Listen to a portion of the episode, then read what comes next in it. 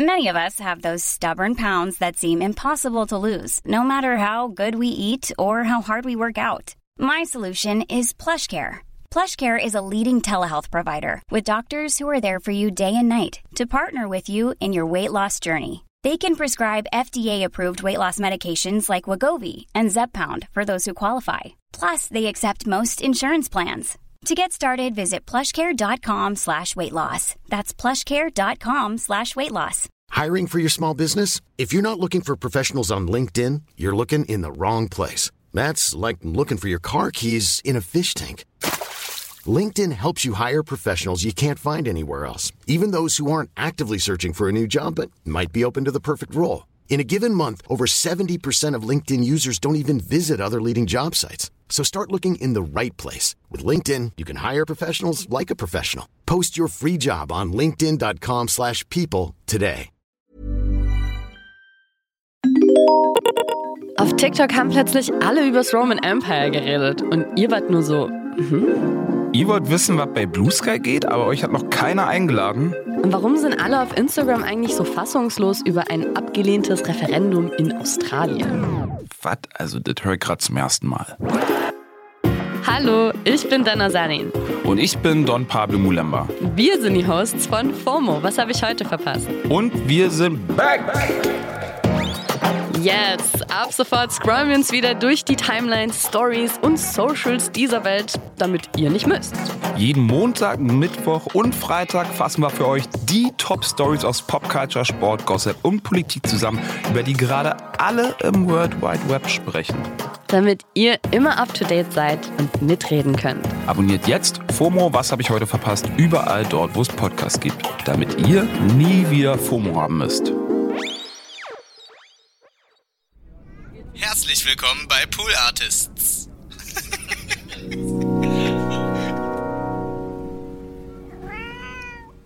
Und ich glaube, ohne Henning wäre ich auf die Idee nicht gekommen. Und dann dachte ich so, echt? Er sagte, ey, red doch über Süßigkeiten. Das ist so geil. So, und dann habe ich Patrizia angerufen und habe gesagt, was hältst du davon, wenn wir das nicht nur am Telefon machen, wir reden doch eh drüber, Ja. Wenn wir das als Podcast machen. Und dann haben wir mal so eine erste Testfolge aufgenommen. Irgendwann werden wir die nochmal hochladen. da hatten wir nur so Proteinriegel und haben achtmal hintereinander. Das schmeckt ja gar nicht. So. Wir haben gedacht, okay, wir machen nochmal eine neue Folge. Und haben die so ein bisschen rumgeschickt und alle so, ey, es ist absurd, aber es ist total unterhaltsam. Eins, zwei, drei, vier. Die sind schon Bravo.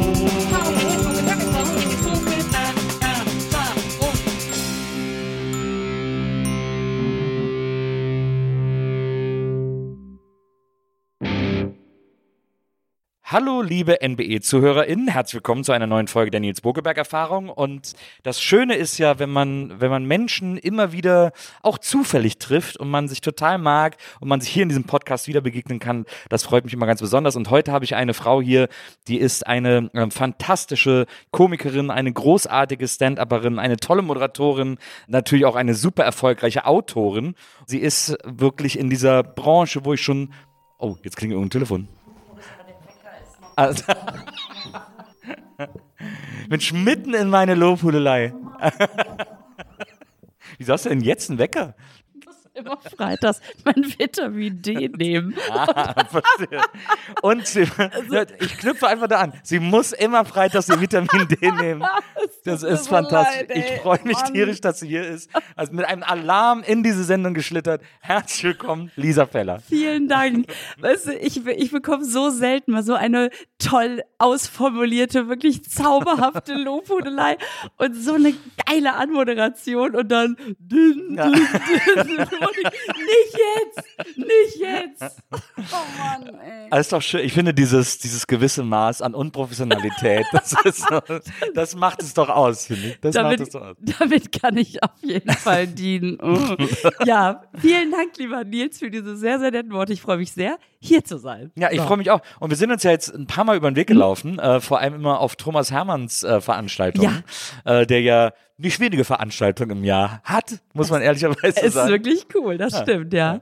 Was ich so schön finde, ist, äh, dass jedes Mal, wenn wir uns gesehen haben und irgendwie miteinander gequatscht haben, dann war das immer sofort so herzlich. Das war immer alles, ich finde, wir haben uns immer so wahnsinnig gut verstanden. Ich finde, du bist aber auch so eine offene und herzliche und so eine unzynische Person, wie man es, wie es, glaube ich, in der Branche selten ist. Das finde ich total interessant, dass du das Wort zynisch nimmst. Ja. Finde ich, äh, also da merkt man, du hast dich schon mal damit beschäftigt, weil genau, nee, wirklich, weil äh, ich finde auch, dass häufig dieses, wenn man so echt ist, ne, Ja. wenn man einfach mal sagt, was man mag, dass das ganz selten irgendwie vorkommt. Dass ich, ich habe das Gefühl, dass viele, die jetzt so da oben sind, immer wahnsinnig ironisch sein müssen. Dass man irgendwie gar nicht so echte Gefühle zulassen kann. Und wenn, dann ist es häufig so eine, ich habe was Schlechtes erlebt. Da Ja. traut man sich dann plötzlich. Aber einfach zu sagen, heute war es mal richtig schön, Ja. das hört man gar nicht so oft. Ne? Das ist immer ein bisschen zynisch und so. Das, äh, ich fühle mich voll gesehen gerade. Aber ich, äh, ich finde das so interessant, weil ich habe das Gefühl, dass so, das ist eigentlich zweigeteilt. Einerseits gibt es, glaube ich, viele äh, KollegInnen von dir, Comedians, die glauben, also bei manchen mag es auch so sein, aber manche von denen glauben, dass sie außerhalb des Comedy, außerhalb der Bühne sozusagen irgendwie besonders deprimiert sein müssen oder so. Dieses, der, der Clown mit der Träne, dieses, dieses, Mhm. Der dieser, der. Pierrot. Ja, genau. Der so eine- der der so Weißclown. Genau. Ja. Das begegnet einem überraschend oft. Das, Ja. ist, das ist so ein Missverständnis, glaube ich, dass man nicht ein, ein positiver Mensch sein kann, Mensch ist, sein kann, der gut drauf ist, der aber gleichzeitig lustige Comedy macht. Ich finde das auch spannend, dass so, wo du das gerade sagst, in Interviews ganz häufig die Frage kommt, sind sie denn abseits der Bühne auch lustig? Also, ist, und dann kommt, kommt häufig so, naja, es gibt doch viele Kollegen, das sind dann meistens ja auch, es wird eher den Männern zugeschrieben tatsächlich auch, die dann dieses Bild vermitteln, ein Grandler neben der Bühne und, ein, und dieses Rampenlicht macht sie dann zu etwas anderem und so. Das stimmt, das stimmt. Ist das Klischee oder gibt es das viel? Oder ist das ein Klischee, das dann zur selbsterfüllenden Prophezeiung wird? Auch das kann sein, ja. ja, klar. Weil das ja schon auch interessant ist, Backstage zu beobachten. Ne? Also jetzt Backstage nicht nur wirklich den Raum, sondern überhaupt das, was neben der Show so stattfindet. Also wer meint jetzt dadurch besondere Tiefe ausdrücken zu müssen oder ein, eine Coolness. Das ist, ach Gott, jetzt sind wir direkt in den hochphilosophischen Also wirklich, Fragen Muss man, muss man, muss man wirklich, Na, ich finde es vor allem deswegen interessant, weil es ja äh, genauso sehr wie eine, sagen wir mal, übertriebene oder überbordende Ernsthaftigkeit einen ja nicht äh, besonders tief Mhm. sein lässt. Also mag vielleicht so wirken auf manche, aber es ist, es ist äh, das wird oft mit Tiefe verwechselt. Genauso sehr wird eine ein, äh, ein sonniges Gemüt oder eine äh, eine grundlegende gute Laune oder ein, ein Versuch, das Leben so gut wie möglich zu sehen, einem ja wiederum oft als Naivität ausgelegt, was ja genauso falsch ist. Oder auch ja, Oberflächlichkeit. Oder ne? Oberflächlichkeit, ja. Stimmt, ja, das stimmt. Das oft bemühte Amerika, USA, wo es eben ja Kabarett und Comedy nicht getrennt gibt, Mhm. wo ja auch diese Mischung zwischen, ich bin auf der einen Seite ein unfassbar lustiger, komischer Mensch, äh, erlaube mir aber auch Tiefe und es total selbstverständlich ist, ja. Ja. Hier ist es ja häufig so, sobald man eine Pointe drin hat, kann es ja nicht mehr ernst gemeint sein. Mhm. Und irgendwie vor ein paar Wochen hatte ich mal so eine Kritik, krieg ich jetzt auch Gänsehaut? Krieg ich Gänsehaut? Oder um, um mit meinem Verkäufer bei der Lieblingsboutique zu sprechen. Also diese Outfit finde ich persönlich Gänsehaut. Oder der oder dieser Interimstrainer von Schalke war das, glaube ich, der Holländer, der gesagt hat: Hier gucken Sie selbst, Hühnerfell. ja, genau. Das ist auch schön. Also dieser Artikel, da kriege ich persönlich Hühnerfell, finde ich. Nee, auf jeden Fall, der mal schrieb, dass in diesen ganzen guten Punkten, ich zitiere nur, man eben auch die Tiefe und die Sinnsuche und weiß ich nicht, was alles entdeckt. Und ich dachte, ja, das, das ist so, weil ich finde, nur weil man, nur weil man etwas leicht erzählt, nimmt es ja dem Ganzen nicht die Tiefe. Es soll ihm den Schrecken nehmen, aber nicht die Tiefe. Und natürlich lebe ich mein Leben auch mit allen Höhen und Tiefen, aber ich bin erstmal gesegnet, ein Glück mit einem sehr sonnigen Gemüt. Und ich finde es halt überhaupt nicht verwerflich, auch sowas zu zeigen. Ja. also ich möchte das auch zeigen können. Und ich mag das auch immer, wenn Publikum kommt. Es sind zum großen Teil Frauen, die sagen, es tut so gut, einfach nicht immer alles so, naja, eben so ironisch, klar kann man das auch machen, aber Mhm. einfach mal Ja zu sagen zu, ich liebe meine Kinder. Ich Ja. muss nicht ständig, die machen immer in die Windel. Das machen sie jetzt eh nicht mehr. Aber einfach zu sagen, ich finde die super. Ja. So. Und natürlich sind die auch anstrengend, aber ich muss mich nicht immer so drüber stellen über alle Situationen, die es irgendwie gibt. Was ja auch irgendwann total anstrengend ist, ne? Wenn du Ja. dann, wenn du immer meinst, du musst, du musst dich erheben über etwas, dann ist es ja irgendwann fast gar nicht mehr erlaubt, dass du einfach nur sagst, boah, voll schöner Sonnenuntergang. Ja. Sondern du musst dann wieder irgendeinen Witz reinbringen, damit es gebrochen wird. Ja. Das ist ja auch total anstrengend. Ja, und das finde ich eben, um den Faden jetzt mal ganz lose wieder irgendwie im Kreis zurückzuspinnen. Das finde ich in Amerika so gut, dass beides geht, dass du da Talkshow-Moderatoren hast, die sehr lustig sind, die dann aber auch plötzlich was ganz Ernstes sagen, wenn sie berührt sind durch Ja. etwas und dann sehr emotional und sehr echt sind und sehr sich, ja, und dann nichts mehr brechen, sondern Ja. einfach nur sagen, so und so geht's mir heute und so. Und das fände ich eigentlich, finde ich eigentlich ziemlich schön, finde ich auch stark. Gibt es amerikanische Comedians, die du so, vielleicht nicht Vorbilder, als Vorbild haben wir dir ja hier heute Harpe Kerkeling äh, hingestellt, aber gibt es so amerikanische Comedians, die du so, die du sehr bewunderst? Nee, dafür ist mein Englisch zu schlecht. Ah, ich, äh, ja, also nicht so, dass ich jetzt sagen würde, boah, ich gucke mir mal so ein Programm an und Ja. dann lache ich eine Stunde durch. Ich brauche dann eher Untertitel. Englische immerhin, ja. Das, äh, aber manchmal spule ich dann auch zurück und dann muss ich es mir doch auf Deutsch nochmal Na, angucken. ja. ähm, also ja, da bin ich jetzt auch ganz ehrlich, die Distanz ist zu groß. Ja. Ich äh, fühle mich da nicht so rein in die Sprache. Ich Ja. folge Jimmy Fallon, den finde ich sehr lustig. Das stimmt. Ist auch sehr Ähm, physical. Ich finde auch bei Jimmy Fallon wieder so geil. Da sieht man, dass die Amis, sage ich jetzt mal, einfach Show können. Auch die Gäste, die Gästinnen, die sind da immer top vorbereitet. Die Ja. sind so aufeinander eingespielt. Ja. Die haben vorher klar, die Geschichte erzähle ich. Es gibt immer irgendeinen Abschluss. Es, also das finde ich total, total gut, wie das da auch so vorbereitet wird. Finde ich, Ich- schon stark. Ich finde, der ist auch ein gutes Beispiel, weil der ja auch tatsächlich immer in seiner Show sehr bemüht ist, gute Laune zu verbreiten. Ja. Und es eben nicht darum geht, besonders ironisch jetzt alles zu kommentieren, sondern es werden dämliche Spiele gemacht, weil einfach alle Spaß haben Genau. sollen, weil es einfach wirklich äh, die Freude zelebriert werden soll. So. Total, total. Genau. Richtig, der bricht auch nichts durch irgendein so ein sich drüber stellen, ironisch und so. Stimmt. Das, ich finde das ja bei dir so interessant, dass du, ich habe bei dir immer das Gefühl, dass du, und das ist super untypisch für Deutschland, und das ist, glaube ich, auch etwas sehr Besonderes, im Gegensatz zu vielen anderen deiner KollegInnen arbeitest du immer so, du bist immer so ein Scharnier zwischen Kabarett und Comedy, was in Deutschland immer noch so ganz seltsam getrennt betrachtet wird und getrennt auch zelebriert wird. Meines Erachtens auch völlig unnötigerweise, weil ich wirklich beides sehr liebe und in beidem sehr zu Hause bin. Aber die meisten versuchen da so eine Trennung, das ist so wie E- und U-Musik. Die Deutschen müssen einfach Dinge, Kultur immer trennen. Warum auch immer. Mauern sind hier äh, sehr beliebt. Aber du schaffst es tatsächlich immer irgendwie so mit einem Bein in jedem von beidem zu stehen, das immer so bei dir irgendwie alles so zu vereinen. Das finde ich irgendwie so besonders. Ist das sehr bewusst? Ich glaube, es wird mir zunehmend bewusst. Am Anfang habe ich einfach nur gemacht. So. Und es gibt ja nun auch genug, was mich bewegt, sag ich mal. Ja. Also, als ich angefangen habe, war ich vor allen Dingen erstmal nur Mutter. Da hatte ich kleine Kinder, da bleibt nicht mehr viel den ganzen Tag sich, also da hat man sich den ganzen Tag Gedanken ums Kind gemacht. Ja. Und wenn man dann noch versucht, irgendwie Comedy zu machen, dann ist die Themenauswahl sehr naheliegend. Ne? Aber man gerät natürlich auch durch diese Mutterschaft an, an so emotionale Tiefen oder Töpfe, an, an die man sonst vorher vielleicht nicht unbedingt, in denen man nicht gerührt hätte. Oder wie geht der Satz jetzt richtig weiter?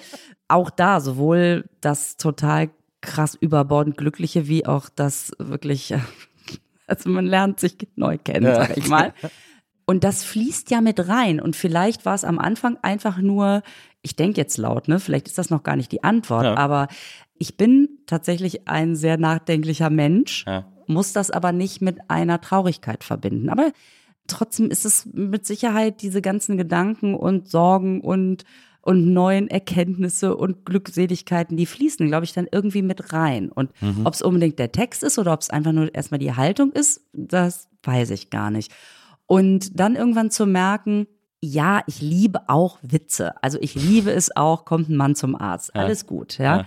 Aber meine Stand-up-Comedy funktioniert halt, ich erzähle von mir und da komme ich ja nun mal drin vor, notgedrungen. Ja. Und dann ist das vielleicht so passiert. Und inzwischen finde ich das richtig gut, dass ich sage, ich will nicht, wenn ich was Ernstes, ein ernstes Thema bespreche, ich will nicht deswegen auf Pointen verzichten müssen. Ja. Also, dass derjenige, diejenige, die sich das anhört, die sich damit was machen können. Also die Leute, die, die, die entnehmen dem doch auch die Aussage, auch wenn sie lustig formuliert ist. Ja. So.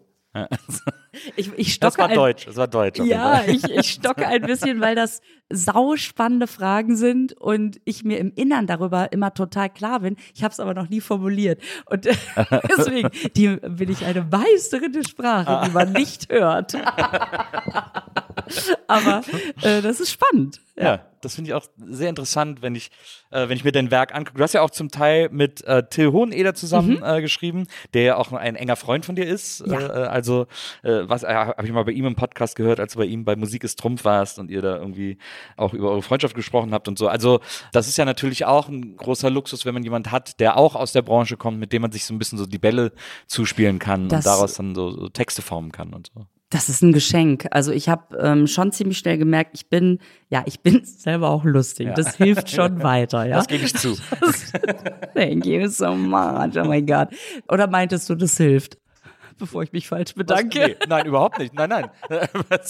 ich finde okay. dich sehr lustig. Es ja, einfach, okay, okay. Es ist nur praktisch, wenn man so jemand hat, mit dem man so in, als Vorbereitung auf ein Programm, ja, wenn man das weil, schreibt, so, so, so brainstormen kann. Ja, weil das, es ist halt so, nur weil man selber jetzt auf der Bühne steht, ich habe halt Impro-Theater gemacht. Mhm. Das war immer schon sehr lustig. Und natürlich habe ich auch selber Ideen und bringe da was mit. Aber diese Autorentätigkeit, einen ja. Stand-up-Comedy-Text wirklich so zu schreiben, dass er nachher funktioniert, ja ich hätte am Anfang überhaupt nicht gedacht, wie schwer das ist, ja. dass du einen Text hast, der so klingt, als würde er gerade nebenbei erzählt ja. und trotzdem total auf den Punkt formuliert ist. Und ich habe am Anfang immer dazu geneigt, alles nochmal zu erklären. Ich habe hier einen Witz nochmal, wisst ihr warum? Weil, ja. Und Verstehst du? Weil nämlich. Äh, genau. Und habe dann ah, schon gedacht, naja, irgendwie jemand, der so mal dran fällt, wäre nicht schlecht. Und ich habe auch verschiedene Autoren, tatsächlich alles Männer, ja. weil ich keine Frau kannte. Das kommt jetzt erst so, ja. ne? Ja. Dass da auch Autorinnen kommen. Auf jeden Fall viel probiert und das ist ja nochmal so eine ganz andere Vertrauen, äh, so ein ganz anderes Vertrauensverhältnis, was man da haben muss. Mhm. Dass du wirklich jemanden hast, der nicht einfach nur, ich schreibe dir ein paar Lines, sondern ich denke mich auch in deine Persönlichkeit, mhm. deine Bühnenpersönlichkeit hinein. Ja. Ne? Und Till war so jemand, auf den bin ich dann auch irgendwann gestoßen. Also wir sind quasi verkuppelt worden. Ja, mein erstes Programm habe ich mit Mickey Weisenherz zusammengeschrieben. Ja das war natürlich grandios zum Einstieg. Pointen, also Killer-Pointen Deluxe. Ja. Aber der hatte natürlich dann auch seine eigene Karriere und hat dann einfach einen eigenen Weg eingeschlagen. Und dann war klar, okay, wie machen wir es? Und dann bin ich mit Till zusammengefügt worden. Und Till war so jemand, das finde ich so geil, der sagt, lass uns doch erstmal spazieren gehen, erzähl mal was. Und ich dachte, nee, beschreib mir was, äh, sag mir, wie wir es machen. Und habe dann erst verstanden, dass der wirklich jemand ist, der erstmal wissen will, habe ich überhaupt Lust für diese Person zu schreiben? Ja. Kann ich mich überhaupt in diese Person reindenken? Ja. Komme ich mit dem Denken klar? Weil dass der schreiben kann, ist klar. Ja. Aber der ist halt auch nur gut, wenn er es fühlt, fühlt irgendwie. Ja. Ne? Und dann war klar, okay, wir wollen dasselbe. Er hat fast dieselbe Situation zu Hause. Seine Kinder sind ungefähr so alt wie meine. Ja. Er ist ja auch, er sagt ja von sich selber, ich bin bei mir die Frau zu Hause. Also auch ein sehr empathischer Mensch. Und dann haben wir ziemlich schnell gemerkt, das funktioniert. Und das war echt toll. Und seitdem ist es so nicht wegzudenken einfach. Ja. Jetzt wollen wir mal so ein bisschen versuchen ähm, herauszufinden, wie du äh, an diesen Punkt gekommen bist. Mhm. Äh, gehen wir ein bisschen zurück, äh, denn es sah ja am Anfang nicht alles danach aus, als würdest du mit einem äh, sonnigen Gemüt äh, bestehen können, denn du bist in Düsseldorf geboren. ja, okay. Das muss natürlich sein. Ähm, nee, du bist in Düsseldorf geboren, äh, im gleichen Jahr wie ich, sind im gleichen Jahrgang mhm. und bist auch in Düsseldorf aufgewachsen und dann zum Studieren irgendwann nach Münster gegangen. Genau, mehr gibt's da eigentlich noch nicht. Düsseldorf, Münster, ja. das sind so meine Stationen. ja, das stimmt eigentlich. Obwohl, nee, das, äh, ich habe dann, äh, ich habe gelesen, du bist dann nach dem Studium nach Mallorca auch Ach, eine Zeit stimmt. lang gegangen. Stimmt, ich habe. Hast da Inselradio auch gemacht? Ja, geil, ne? Ja. Also ich habe das Abi noch in Düsseldorf gemacht, dann meine Kauffrau äh, zur Groß- und Außenhandelsausbildung. Auch noch in Düsseldorf. Auch noch in Düsseldorf bei der Metro Oh, Großhandelsgesellschaft. hast du auch einen Metro-Ausweis immer noch? Hatte ich, aber habe ich nicht mehr. Ich bin Schade, immer, ne? Ich bin immer richtig neidisch auf Leute mit Metro-Ausweis. Ich Ich könnte auch. einen haben, aber es, ich hab, immer- es, es braucht halt einen Schritt Organisation und deswegen bin ich super neidisch auf jeden, der den Ich hat. weiß, was du meinst. Das ist so geil. Ne? Oh, der hat den. Könntest du auch haben. Egal, Ja. aber ich hab ihn nicht. Ja, genau. Ein Anruf, ein Blatt ausfüllen darf schon. Kann ich, Ich bin auch, verstehen. meine, ich bin, meine Eltern sind früher mal in die Metro. Ich durfte Ja. dann mit, weil meine Mutter hatte einen Laden. Der hatte zwar nichts, was man in der Metro gebraucht hätte, aber sie hatte dann einen Metro-Ausweis. Und wir haben dann da oft eingekauft und es war natürlich als Kind das Großartigste, Ja. nach Godorf in die Metro mitzudürfen. Und da habe ich mal Pierre Litbarski getroffen. ja, Und der hat mir dann Autogramm auf eine Kellogg's Coco Pops Schachtel gegeben. ist, hast du das noch? nee, das habe ich nicht. Ach Mensch. Köln-Godorf, ich glaube Haus 14, wenn ich mich dran erinnern kann. Okay, dann hast du also, äh, in, äh, hast du also da die, äh, die Einzelhandelskaufe. Und Groß- und Außenhandel. oh, Groß- und Außenhandel. Ah ja. Ja, ja, das war mal jetzt. ist der Großhandel, ja. Genau, Mhm. aber du hast total recht. Damals die Leute mit dem Metro-Ausweis, das war das gelobte Land, Ja, ne? ja. Die hatten, die hatten diese Eintrittskarte. Warst du auch in deinem Freundeskreis dann so, oh, äh, können wir nicht mal, Natürlich. können wir nicht mal ein paar Europaletten äh, Schnaps in der Metro holen oder so? Hat, können wir mit denen dann rein? Klar, und ich natürlich ja sicher, ich nehme euch mit, das war klar. ja. Und dann bin ich nach Münster, genau. Ja. Und nach dem Studium nach Mallorca, das war so, ich habe während des äh, Studiums, wo ich ja Grundschullehramt studiert habe, schon ganz viel Theater äh, und auch Uniradio gemacht Ja. in Münster. Radio Q. Radio Q, genau, ganz genau. Damals hieß es noch Q 90,9. Auch ein cooler Name. Cool. weil das die Frequenz war, aber weil das halt irgendwann, das Uniradio, das ging dann auch bis nach Steinfurt und so und da war eine andere Frequenz, dann war das natürlich total sinnvoll, das einfach nur Radio Q zu nennen, weil Q wegen Quintus, weil es fünf Hochschulen in Münster gibt. Oh. Wow, gar, Na? nicht, äh, gar nicht verkopft, der Name, muss Oder? man ehrlicherweise sagen. Das ist echt so Uniradio, ja, ja, Ja. wir merken schon. Und von da aus, da war dann ein, ein Reporter oder ein, ich glaube, Moderator von Radio NRW, der hat dann ein Seminar gemacht bei Radio Q und kam gerade vom Inselradio und sagte, die suchen eigentlich immer irgendwie jemanden, der da Praktikum machen möchte. Und dann habe ich mich da beworben und ja, dann haben die mich da genommen. Und ich wäre auch da geblieben, wenn dann nicht die AIDA dazwischen gekommen wäre. Äh, Hast du einfach schon von Anfang an moderiert, beim, äh, auch bei das, Radio Q? Ja, das war so geil. Bei Radio Q hatte ich nie Bock auf Beiträge, war mir zu anstrengend. Ja. Ich wollte immer einfach nur lustig sein, labern, hab dann da immer die Morning Show moderiert. Was dir vorstellen, dass man da echt um 6 Uhr angefangen hat zu moderieren, ne? Ja. Krass. Mitten in der Nacht aufgestanden und hab dann da auch schon mal so eine erste kleine Comedy ausprobiert. Ah. Und habe dann, als ich beim Inselradio war, ich war direkt am ersten Tag sofort quasi ins kalte, würde ich ins kalte Wasser geschmissen worden, weil die gesagt haben, oh, wir bekommen hier gerade eine Nachricht. Unsere Moderatorin von der Morning Show kommt nicht wieder. Die ist gerade in Deutschland, die schreibt, die kommt nicht wieder. Und weißt du, ne?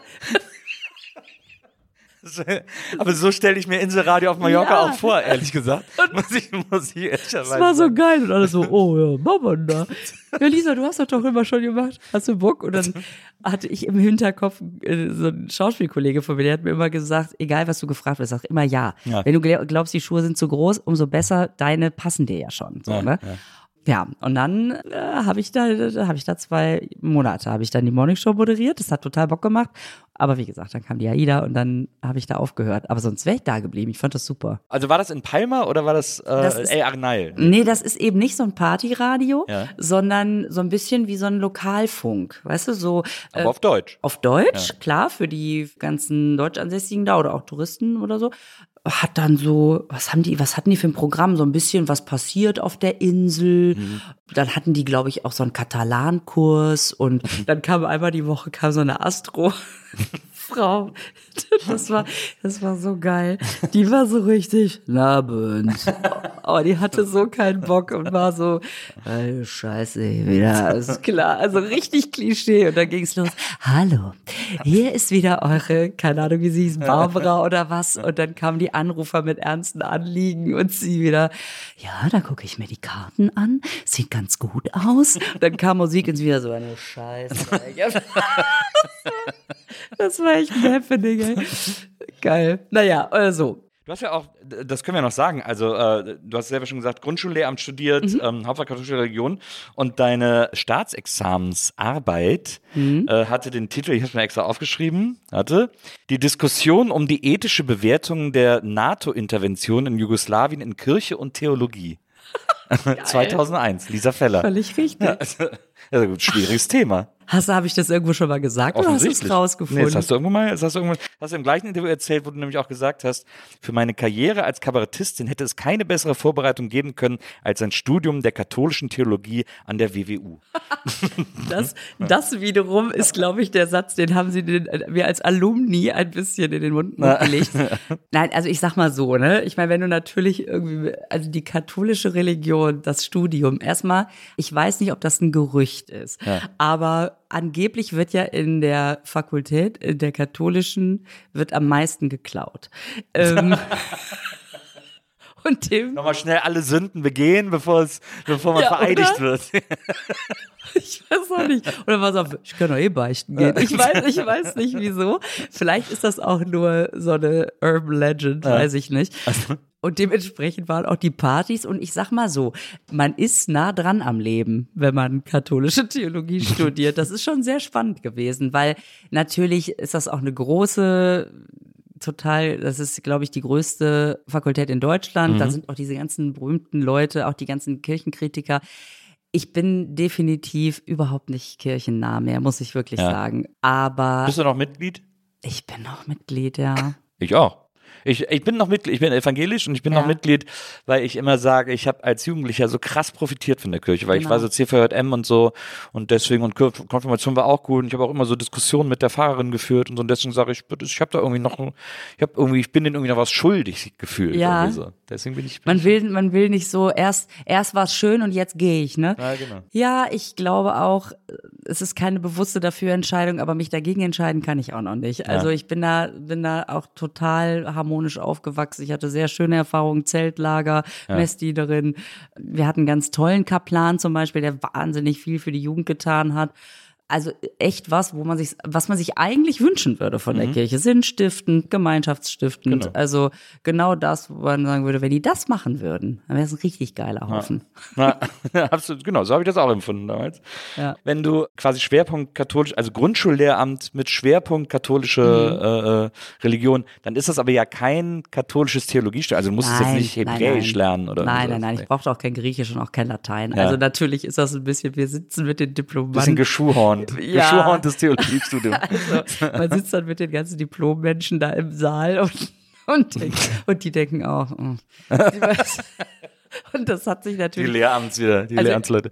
äh, Erstmal, wie ich da reingerutscht bin, ist natürlich, abgesehen davon, dass ich mich da auch gut auskannte durch meine, durch meine Sozialisierung, ist halt so, du hättest auch noch als Fach nehmen können, Textilgestaltung oder Kunst, dafür hätte ich eine Mappe abgeben müssen, bin ich zu schlecht.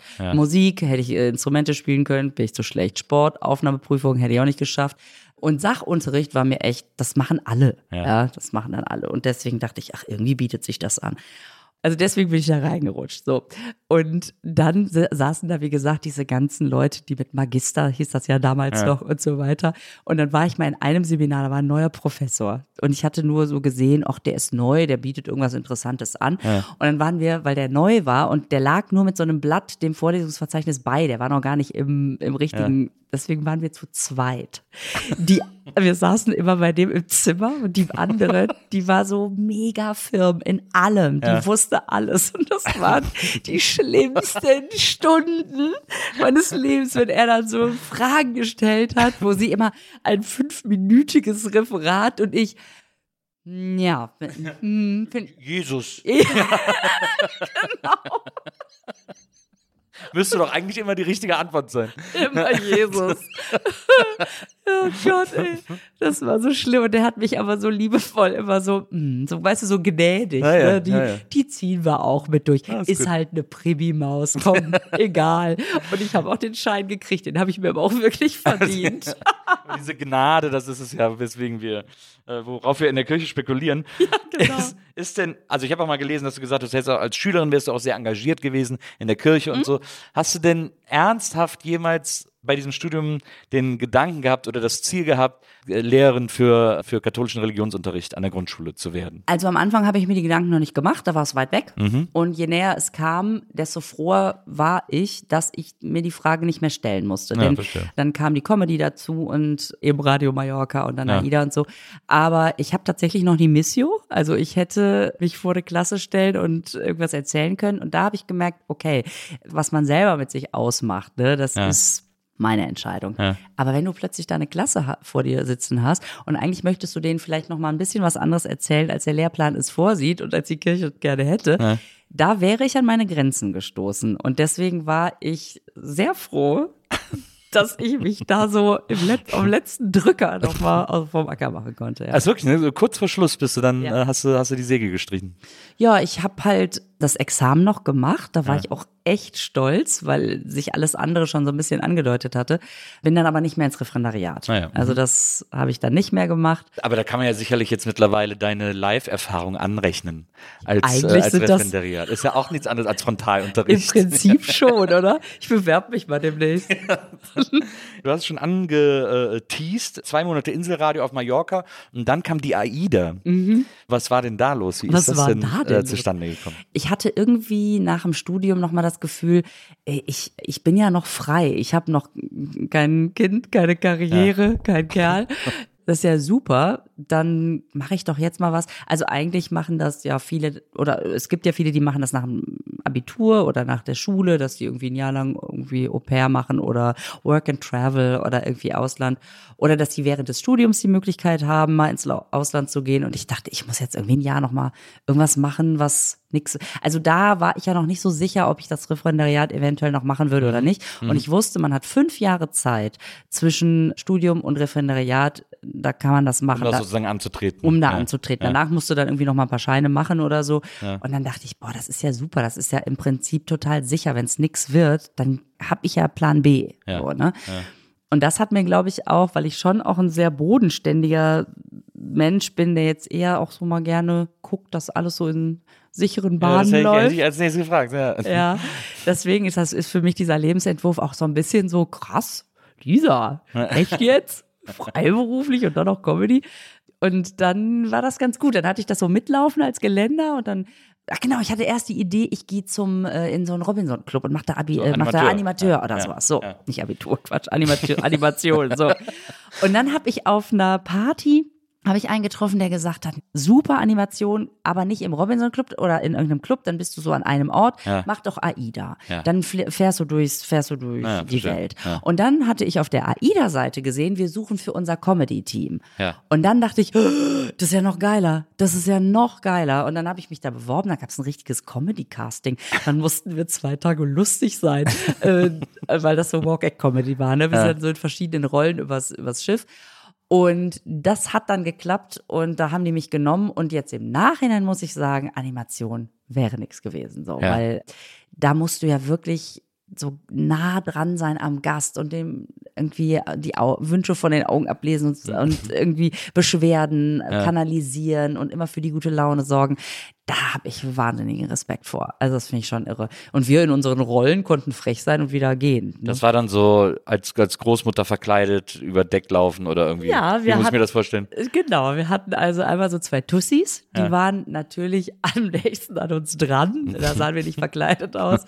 Da haben wir einfach beim Check-in, haben wir einfach nur gewartet. Und die Leute waren schon so, ach du Scheiße, Ah, wenn die an Bord sind. Und wir haben einfach nur noch auf eine Freundin gewartet. Wo ist sie denn, die Kiki? Ist sie in dem Bus? Ich weiß, geh du doch mal gucken, ja, geh du doch mal gucken. So, dann sind wir einfach immer an dieser Warteschlange vorbeigelaufen und haben auf irgendeine Kiki gewartet, die es natürlich nie gab. So, und dann Aber war da waren doch dann bestimmt noch Leute, die das gar nicht gecheckt haben, dass das Comedy alle. war. Es hat keiner versteckt, äh, gerafft. Also Leute, die schon mal wieder waren, die haben sich äh, wieder da waren, die haben sich den Arsch abgefreut, weil die uns kannten und die anderen dabei beobachtet haben, wie die uns noch nicht Ja, kannten. Aber die, die uns nicht kannten, die haben es nicht gerafft. Und die dachten nur, oh Gott, wenn die an Bord sind, ich weiß gar nicht. Und Schatz guckt da nicht so hin. Wie, wo ist nochmal die Reiserücktrittsversicherung? So, und dann sind wir am nächsten Tag in derselben Klamotte. Wir hatten ja nur ein Kostüm. Und dann kamen schon die ersten, die sagen, gesagt haben, die haben sich heute Nacht gar nicht umgezogen. Die haben bestimmt die ganze Nacht durchgefeiert. So. und dann, und dann äh, sind wir abends, äh, hatten wir noch so Putzfrauen. Ja. Das war natürlich mega auf eine Zwölf. Na klar. Und so zwei Landfrauen. So, Die so adelsmäßig. Nee, so ein bisschen so was äh, Also, Bodenständiges, so schön mit kariertem So Röckchen Manga- und Manga-mäßig. ja, genau. Und dann sind wir, äh, wir hatten angeblich die Reise in der Baumarktbeilage gewonnen und sind dann so ins Gespräch gekommen. Und irgendwann, die, es gibt welche, die, gab welche, die haben es am ersten Tag verstanden, zweiten, dritten. Irgendwann haben es natürlich alle gerafft, dass Ja. wir dieselben sind. Und ab dann hast du freies Spielen. Die Leute sind in Urlaubsstimmung. Hm. Ach, die freuen sich, wenn er denen so ein bisschen die Zeit verkürzt. Es gibt ja auch Leute, die sitzen am Tisch und haben sich nichts zu sagen. Ah, ne? ja. Und die freuen sich dann, dann, ach, da sind sie endlich. Ne? Und dann sind wir jeden Abend echt von Tisch zu Tisch, also wirklich hardcore, ja wahnsinnig wirklich Comedy am. Gast, muss man sagen. Ja, das war für mich wie so ein Ausbildungsjahr. Gute Schule. Ja. Wie lange warst du, wie lange ist das Thema? Also ich bin ein Jahr lang komplett, also immer vier Wochen an Bord, nee, acht Wochen an Bord, vier Wochen zu Hause, dann mal zehn Wochen, dann mal vier Wochen zu Boah, Hause. krass. So. Das war richtig ein Jahr lang im Ja. Prinzip und danach hätte ich das wahrscheinlich weitergemacht, wenn die das nicht abgeschafft hätten. Danach gab es das nur noch zu so Special Events, so Transatlantikreise und so. Und im Mhm. Nachhinein bin ich ganz froh, weil es wahnsinnig viele gibt, die da hängen geblieben sind. Ja. Weil wenn du dich da erstmal in dieser Welt zu Hause fühlst, du musst dich um nichts kümmern. Ja, du bist klar. da auf so einem kleinen Schiffchen natürlich der, der King von weiß ich nicht was. Und, und dann, äh, dann ist das echt schwer, den Absprung zu finden. Aber jetzt, äh, wo wir dich quasi ähm, als Ex-Insiderin haben, musst du uns ja allen, die wir verschiedene Klischees über die Menschen, die professionell auf solchen Schiffen arbeiten. Es gibt erstmal immer das Gerücht, dass es quasi ein immer ein komplettes Deck gibt, das für Urlauber äh, niemals zu sehen sein wird, weil das nur für MitarbeiterInnen ist. Und die haben da nochmal wie so ein Schiff im Schiff, was man, was man nie zu Gesicht bekommt. Stimmt es? Ja, das stimmt. Das ist der Crew-Bereich. Ja. Das ist auch klar, weil es nicht so glamourös ist. Da hört Ja. sofort der Teppich auf. so, ähm, dann, dann hast du natürlich kleine Kabinen mit Etagenbetten. Ja. Und du willst dich zwischendurch auch mal erholen. Ne? Du musst ja natürlich draußen, musst du natürlich immer gute Miene irgendwie. Ist ja klar, gute Laune. Mhm. Ja. Finde ich auch angemessen, ist Jobbeschreibung. Und dann gibt's auch eine Crewbar, da kann man dann einfach mal sitzen und Ja. durchhängen. So. Ja. Das, den gibt's, ja. Und geht's wirklich so drunter? Ja. drüber? Das ist doch, das wollen doch alle wissen. Geht es so bei Natürlich. AnimateurInnen und so weiter, alle, die diese Berufe machen, geht es so drunter und drüber? ja, natürlich. natürlich Das ist ja dann. die eigentliche Bezahlung. Also wenn du Bock hast, ja, Ja. es natürlich, ich sag mal, die einen nutzen es mehr, die anderen nutzen es weniger. Ähm, aber da, da erlebst du wirklich alles. Also da erlebst du auch, dass irgendwie das Lust haben, irgendwie da die, die Gäste, also gerade so ich habe auch einzelne Geschichten, dass dann ein der, ein, der Mann, der dann irgendwie in die Nachbarkabine gegangen ist, um, um da fremd zu Ja. Äh, und während seine Frau geschlafen hat, aber auch umgekehrt, dass sie nochmal in äh, gute Nacht gesagt hat. Wir hatten mal so ein Model an Bord. Also dieses Model war für die neuen äh, Kataloge. Ne? Ja. Also das war so ein, drei Mädels, drei Jungs. Ja. Die haben da einfach diese Beauty-Shots im Sonnenuntergang gemacht. Und einer von denen, das war so ein Amerikaner, ey, der war nur, der hat den ganzen Abend, der hat jeden Abend hat der fünf Leute nacheinander aus der Disco rausgeschleppt. Der ist immer mit einer abgehauen. Fünf Minuten, oder eine Stunde später kam er wieder, fünf Minuten später ist er mit der nächsten wieder. Also der, Der war, wir Wahnsinn. saßen da immer und waren so, boah, ey, Wahnsinn, was, was für eine Schlachtzahl. Ja, der kam auch irgendwann mal zu mir und hat dann so sein Bein, ich saß auf dem Bahnho Barhocker, Ja. und der hat sein Bein so zwischen meine Beine gestellt. Also wir hatten eh schon sehr viel Spaß mit denen. Ich fand fast so ein bisschen, hey, wie, wieso ich so, Ja, ne? ja. Und dann sagte der doch allen Ernstes den Satz, I hear your body scream, fuck me. Dafür hat dein Englisch gereicht. Das, ich muss sagen, da gab es auch wenig Distanz, ehrlich gesagt. Das ist ja ein krasser Anmachspruch. Wow. So, und, da, und ich habe dann nur gesagt, oh, I hear my body scream, piss off. Ja. Und dann hat Und, dann, und ich meine, wie stumpf, weißt du? Der hat gelacht, ist weitergegangen. Der, Aber der, der bringt den Spruch zehnmal am Abend und beim So. elften Mal klappt. Und irgendwann sagt ein Body ja. Ja, Völlig genau. richtig. Naja. Und, äh, und das fand ich total krass. Und da war eben auch, ne, du, du hast die irgendwie tagsüber mit, ihre, mit ihrem Mann und irgendwie ganz happy am Deck gesehen und dann hat er gepennt, sie kam wieder, ist mit dem verschwunden, wo du auch denkst, wow, also das, sowas ist passiert, aber innerhalb der Crew, es gibt dann natürlich die Animateure, die dann freitags beim Check-in standen und schon mal gecheckt haben. Dann natürlich immer, wer bleibt eine Woche, wer bleibt zwei Wochen. Okay. Es war nun mal einfach so. Die Jungs haben nach den Mädels geguckt. So, wenn du Ja. jetzt, aber dann war immer klar, letzter Abend vor Abreise wird abgegrast. Ja. Ähm, weil wenn du am ersten Abend was mit einer hast, dann, Dann hast du hängt, die die ganze Zeit an der Backe. dann hängt die dir eine Ja, ja. Woche an Schlappen ne, und will so eine Romance. Das heißt, letzte Nacht muss also geerntet werden, was die ganze Woche über gesät wird. Wenn du aber Pech hast, hast du nicht gecheckt, scheiße, die zwei bleibt ist. zwei Wochen. das also- ist wahrscheinlich auch, die lachen wahrscheinlich über die Anfänger, die direkt am ersten Abend irgendwie da was Natürlich. anfangen und so. Ja, Leute, seid ihr blöd. Ich Ja. habe schon was geerntet. Ja, viel Spaß. Und dann die zwei Tage später, scheiße. Oh nee, jetzt will die immer und so. Ja, das, das kann ich mir sehr gut vorstellen. Aber deswegen bleiben wahrscheinlich so viele hängen an diesem Job, weil das, so ein, weil das so, ein, so ein Spielplatz ist. Ja, so. ich sag mal, zu Hause rufst du nicht so auf Bingo, ne? Da ist es natürlich ein bisschen anstrengend, ne?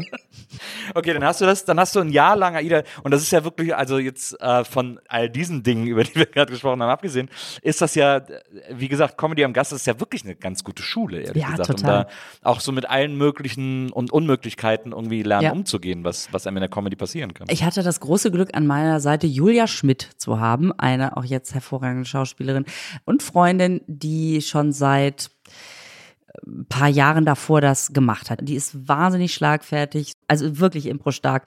Und von der habe ich total viel gelernt. Gerade diese, diesen Punkt, wie weit kann man gehen? Ja. Ab, also wie frech muss man sein, damit es lustig ist und wie weit darf man gehen und ab wann ist es Wird's unangenehm. drüber. Ne? Ja, Weil, ja. Und eben zu, zu gucken, alle mit einzubeziehen. Und das fand ich super. Ich habe am Anfang immer gedacht, oh, das hat die nicht gesagt.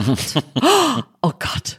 Und irgendwann zu merken, doch, das ist ja genau das, was Spaß macht. Ne? Also, oder auch wenn dann irgendwie einer sich daneben benimmt, eben nicht zu sagen, dieser, dieser Mann hier hat gerade jetzt mal alle zuhören. Oh Gott, wie unangenehm das wäre, äh, sondern den so ganz, ganz charmant, nehmen, also wieder so, so zurechtzustutzen, dass er mitlachen kann. Ne? Ja. Das ist nicht ganz einfach. Also gerade auch, wenn man in der Show, du hast es auch mal irgendwo erzählt, äh, wenn du jetzt auftrittst und dann gibt's ja immer wieder so, im Amerikanischen nennt man die Heckler, nennt, gibt's Mhm. immer Leute im Publikum, die irgendwie äh, meinen, sie wären jetzt auch super witzig Oh und ja. müssten die Show ergänzen Ja. mit ihrem Humor oder so ähm, und rufen dann irgendwas rein. Da gibt's ja auch unterschiedliche Arten. Du sagst, manchmal ist es wirklich einfach ein witziger Zwischenruf, dann greifst du den noch auf und, und lachst Ja. mit sozusagen. Aber manchmal gibt's eben diese Typen, die so die dann versuchen, da irgendwie aus dem Publikumsraum dir eine Frikadelle ans Ohr zu labern Mhm. und irgendwie so auch noch witziger zu sein und äh, wo du dann auch sagst, du hast so Techniken, mit denen du den sehr bestimmt klar machst, okay, aber das ist hier gerade meine Show. Und das funktioniert auch. Wenn es, wenn es Leute sind, die betrunken sind, dann hast du eh verloren. Ja. Ne? Also das passiert aber eigentlich in einem normalen, bei einem normalen Theaterabend Ja. passiert das nicht. Ne? Ja. Also es kann vielleicht mal, ja Gott, wenn du mal Karneval auftrittst, darfst dich nicht wundern. Und dann Ja, ist ja, es gut. mir auch egal. Ja. Aber ansonsten sind es ja meistens Leute, die so ein bisschen aufgeregt sind, da so ein bisschen über, übersprungslustig. Ne? Und deswegen bin ich denen auch erstmal nicht böse weil die dann manchmal so in ihrem, oh Gott, jetzt haben alle über mich einmal gelacht, jetzt muss ich noch mal was sagen. Ja. Da muss man, dann kann man die auch sehr charmant, da muss ich auch, brauche ich auch erstmal nicht blöd zu sein. Da kann ich irgendwie nett darauf hinweisen, du, ab jetzt ist wieder meine Show, okay? so, und dann gibt's natürlich ganz selten mal welche, die, die einfach ständig irgendwie meinen, sie müssten was dazwischen labern. Aber das Gute ist, das nervt die anderen auch. Du hast das Publikum auf deiner Seite, Mhm. ne? Und dann, das, also habe ich das noch nie erlebt, dass jemand wirklich gar nicht aufgehört hätte Okay. oder so. Dafür habe ich auch tatsächlich sehr nettes Publikum. Ja. Ja, muss ich echt Es ist ja sagen. natürlich auch meistens, äh, passiert wahrscheinlich eher auf so Mixed-Shows, weil in der eigenen Show zahlt ja keiner Eintritt, um Mhm. Genau, die Show zu, genau. zu machen. So. Ja, klar. Ja, genau, das stimmt, das Ja. stimmt. Also wer, wer sich eine Karte für meine Show kauft, darf sich nicht wundern, dass ich da stehe. Also das, Das, das ist wohl richtig. Jetzt haben wir quasi die, jetzt haben wir dich quasi AIDA äh, erprobt, äh, Comedy erprobt, äh, abgehärtet äh, mit allen Eventualitäten. Wie kam dann der Schritt von der AIDA und vom äh, sagen, okay, das reicht jetzt, ich habe das jetzt lange genug gemacht, ich muss hier den Absprung finden, von der AIDA zum eigenen Programm, dazu zu sagen, ich will mich jetzt auch mal selber irgendwie auf die Bühne stellen und das irgendwie so ein bisschen ausprobieren.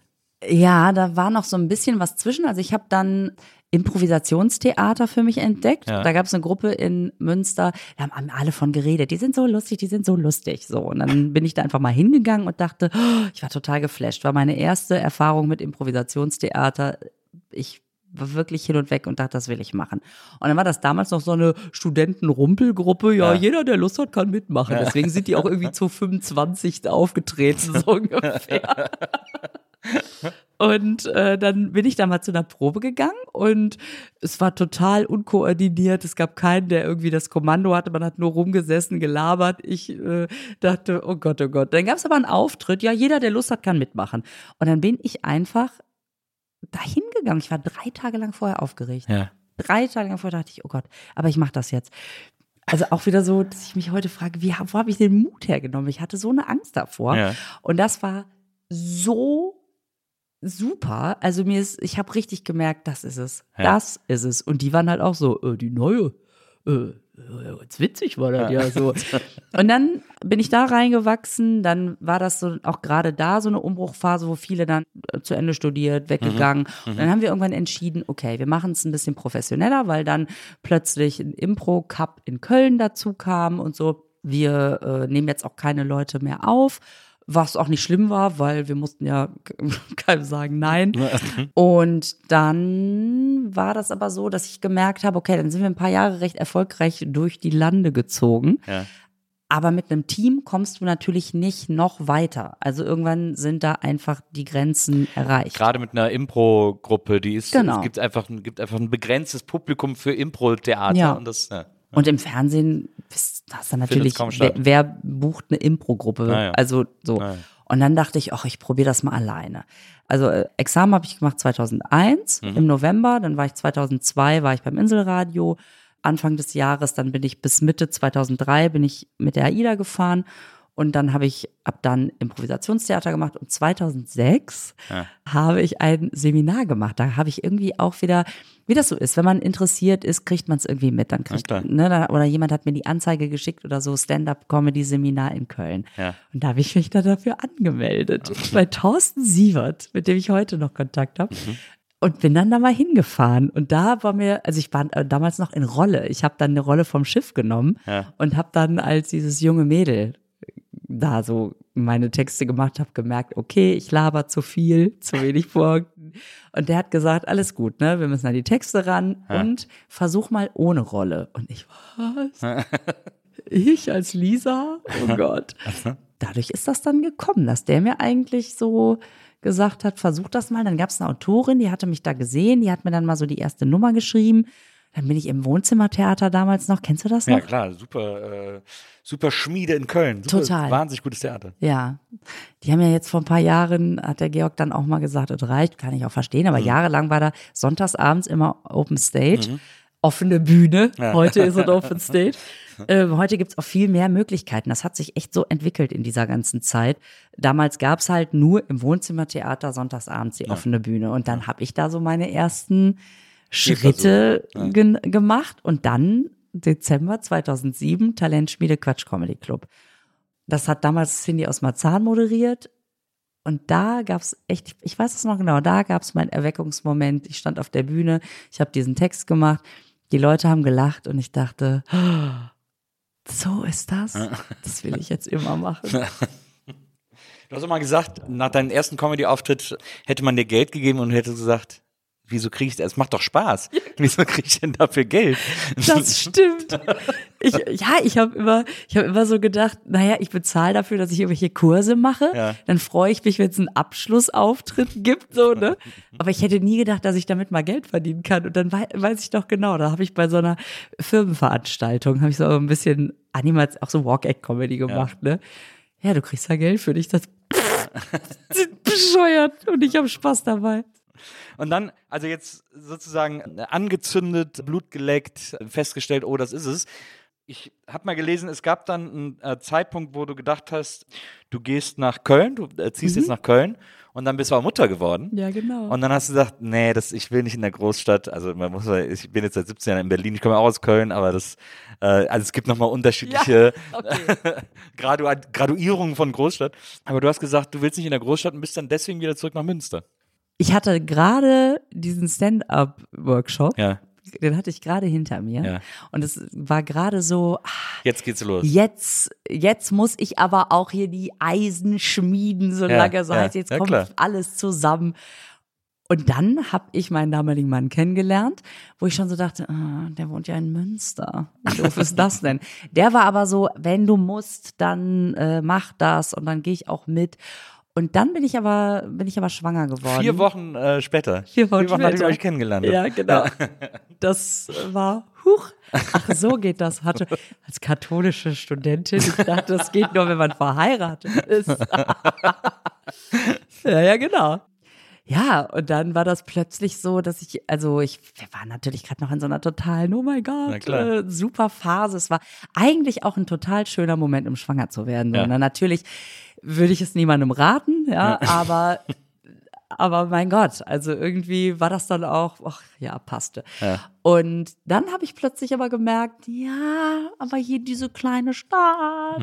und, also ich glaube, es einerseits war es, ich fühle mich in dieser kleinen Stadt wohl, aber es ist auch vertraut. Ich hätte Ja. mir Köln neu erarbeiten müssen. Und das wären zwei neue Situationen, im Prinzip drei. Einerseits die Schwanger. Beziehung, die Schwangerschaft und Ja. die neue Stadt. Ja. Und ich glaube, dann war ich, ich habe dann so gedacht, naja, das, was ich kenne, das behalte ich jetzt erstmal. Es stellt sich eh gerade das Leben komplett auf den Kopf. Ja. Äh, Dann bleibe ich erstmal hier. Und dann geht es so seinen Gang, weißt du, dann bist du in der Kita, bist verwurzelt und klar. so. Und jetzt will ich da nicht mehr weg. Nein, Münster und Köln ist, also es war vielleicht auch, das, es war jetzt auch nicht so super weit auseinander. Also Nein, das so, stimmt. Ist alles irgendwie noch erreichbar Ja, und genau. so, deswegen. Äh, Genau, das fährt man dann halt Genau. einfach. Ist Ja, jetzt nicht genau. aus der Welt, ja, genau. Ja. Hast du nicht zur Schwangerschaft gedacht, oh, das hält mich jetzt aber auf, in diesem, in diesem Weg äh, Comedy zu machen? Total. Er, du denkst sofort, gut, Leben ist vorbei. Das war's. Klar, das, äh, ich werde nie wieder etwas anderes machen, als schwanger Also zu hast sein. dir eigentlich auch, als du, als du das erste Mal schwanger warst, haben dir da auch so wahnsinnig viele Leute Angst gemacht? Ich weiß ja, als ich, also ich bin ja auch, meine Tochter ist jetzt 22 ähm, und als äh, ihre Mutter damals schwanger war, als wir noch zusammen waren, da haben uns alle Leute immer die schlimmsten Geschichten erzählt über Entbindungen und so, während wir schwanger, wenn man immer sagt, ich, ja, wir waren noch nie schwanger, das ist jetzt das erste Mal, ja, da musst du aufpassen. Oh, das, also bei mir hat's drei Tage gedauert, bis das Kind da war und so. Immer nur solche Horrorgeschichten Ja. hat man erzählt bekommen. ist verrückt, Was oder? ist das, was Ja. das mit den Menschen macht, dass du sofort meinst, du musst deinen Senf dazugeben Ja, und dann auch nur so Horrorgeschichten. Also sowohl über die Geburt, oh Gott, ich habe drei Tage da gelegen, ganz genau, und dann kommen also Geschichten, die man jetzt gar nicht mehr, die habe ich erfolgreich verdrängt. Es wäre ein True Crime Podcast nach dem nächsten, ey. Oder ein oder Notruf. Aber auch so diese Verbitterung, die man manchmal gemerkt hat. Ja. Das und die, die dir so unvermittelt, aha. Oh je, oh je. Geh vorher noch mal alles, also geh noch mal ins Kino. Ja, ja. Geh noch mal feiern. Dein Leben ist vorbei. Dir wird echt, als ob es danach nie wieder Freude gäbe in deinem Ja, Leben. das stimmt. das fand ich fast noch schlimmer. Weil bei dem anderen kannst du sagen, na ja, jede Geburt ist anders, ne? Aber, Ja, aber das weiß man, man hat ja selber so eine Angst davor. Das fand ich immer so Total. schräg. Dass ich, ja, also Dammriss auf jeden Fall. So Ja. solche Sachen kriegt man dann nur erzählen. Das ist so, okay, Ich danke. hab so viel Blut verloren und ich, ja, oh Gott, lass mich. Ja, das fand ich, das fand ich sehr, sehr erstaunlich, wie, wie sehr die Leute sich, also man merkt ihnen auch richtig an, sie können jetzt nicht, sie versuchen so mm, zu schweigen, aber sie, sie müssen jetzt die schlimme Ja, Schwangerschaftsgeschichte es erzählen. bricht aus ihnen ja, raus. Sie Ne? können nicht anders. Das stimmt, total. Das ist ja, der Wahnsinn. da, absolut. Da, da, ja, das war bei mir auch Ja. so, definitiv. Aber dann hattest du ja quasi, konntest du ja Material sammeln in der Zeit. Ja, genau. Und das war eben das Gute, ne? dass ich dann trotzdem, ich glaube, das hat mich auch echt bei, bei Laune gehalten, auf die Bühne zu gehen, lachende Gesichter, einfach mit, mit, mit anderen Leuten als immer nur Geburtsvorbereitungskurs und ähm, wo, also gar nicht, die, die waren auch nett, wenn man, wie das so ist, man trifft sich danach auch nochmal und wie geht's euch und so, wie ist euch danach ergangen, aber einfach so, so normales Leben im, zu behalten. Ne? Ja. Und das ist auch das, was ich nachher natürlich immer gemacht habe. Also ich war dann oft auch in so, in so Spielplatzsituationen. Ich wohne in so einem Viertel in Münster, wo man dann auch eher dann sehr beim Kind ist, sag ich Also mal. Prenzlauer Berg von Münster. Ja, so ein bisschen. Ja. Da entstehen dann eben solche Gags wie, und wie geht's dir? Also dem Lukas geht's gut. Ja. Und nee, wie geht's dir? Ne? Also das, ich hatte natürlich immer, okay, ich muss den Text noch schreiben, ich muss noch das schreiben und so. Und dann ist man schon so ein bisschen außen vor gewesen auch. Ja. Ja.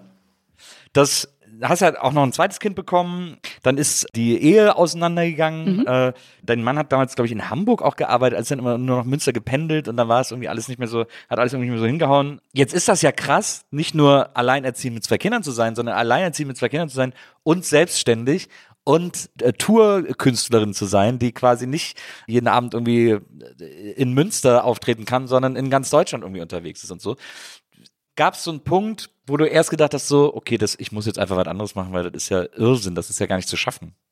Ja, den gab's immer wieder. Ich glaube, Ja. den gibt's bis heute. Wirklich? Obwohl die Kinder jetzt ja, die sind jetzt zwölf und 16, ne?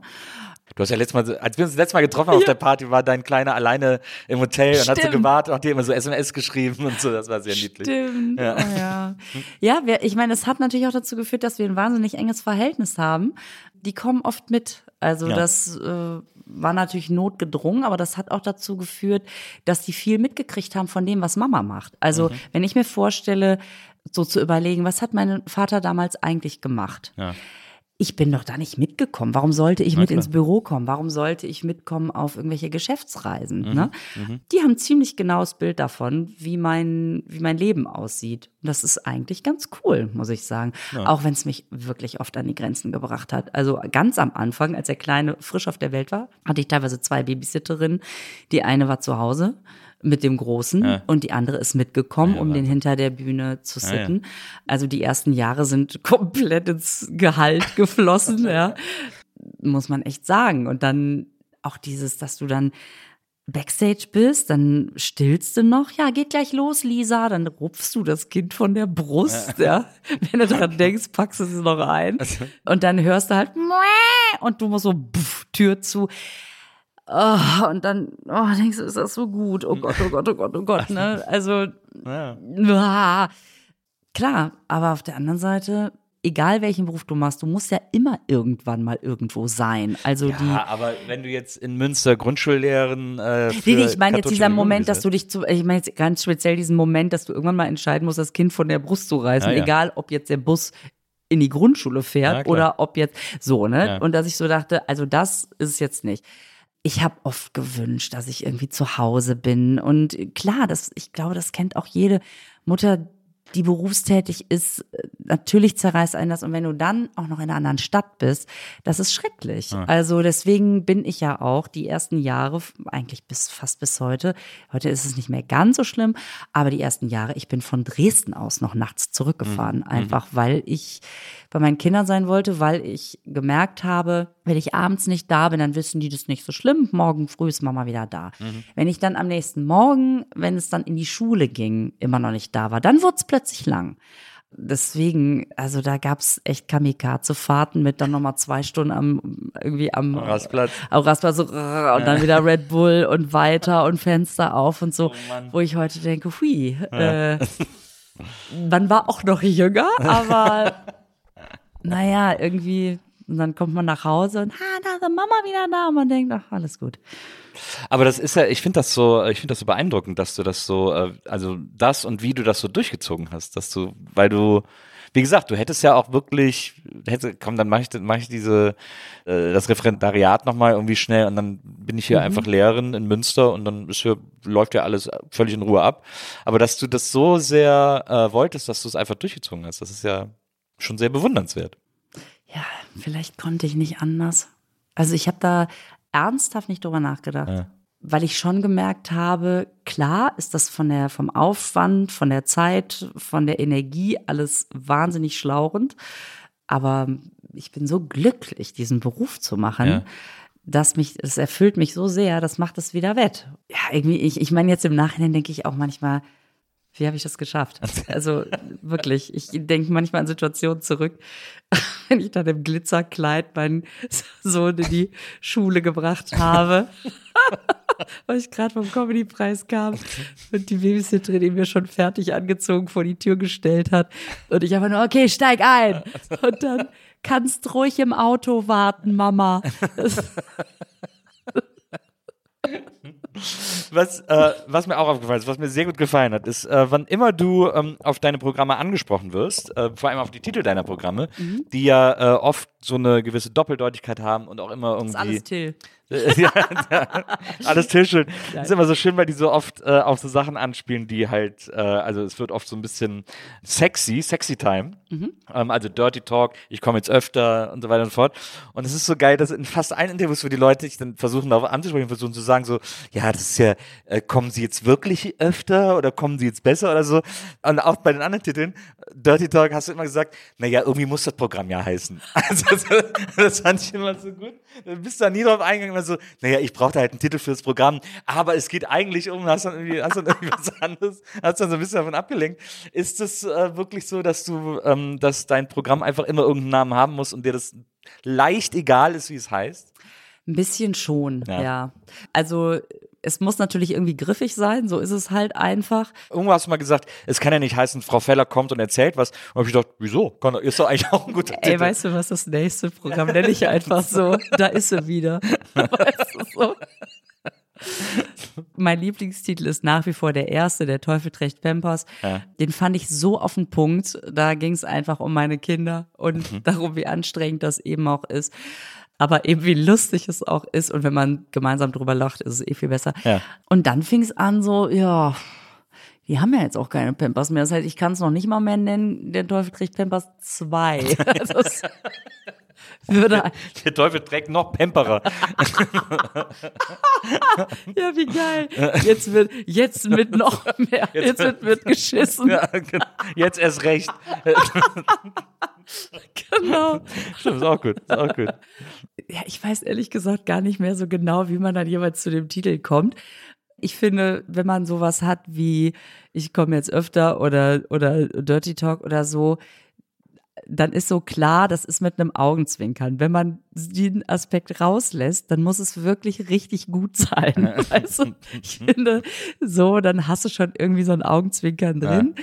Aber mir ist sowas wie der Teufel trägt Pampers einfach nicht nochmal eingefallen. Ja. Und manchmal kommen dann irgendwelche Kolleginnen mit äh, Titeln, wo ich denke, ah, das wäre gut gewesen, ja. Aber Früher gab es ja immer diese Unsitte, das ist Gott sei Dank so vorbei, dass so Kabarettprogramme immer so dann irgendwas so in Klammern hatten. Immer noch so eine Vorsilbe in Klammern oder so, wo man dachte, okay, ist jetzt so richtig bemühter Deutschunterricht. so, irgendwie richtig, so richtig schlimme Wortspiele drin, ne? Der, der Schatz im Silbensee Ja, genau. oder sowas. Ich weiß gar nicht, von wem es ist. Könnte Billy Astor sein. Könnte Zum Billy Beispiel, sein, ne? zum Beispiel, ja klar.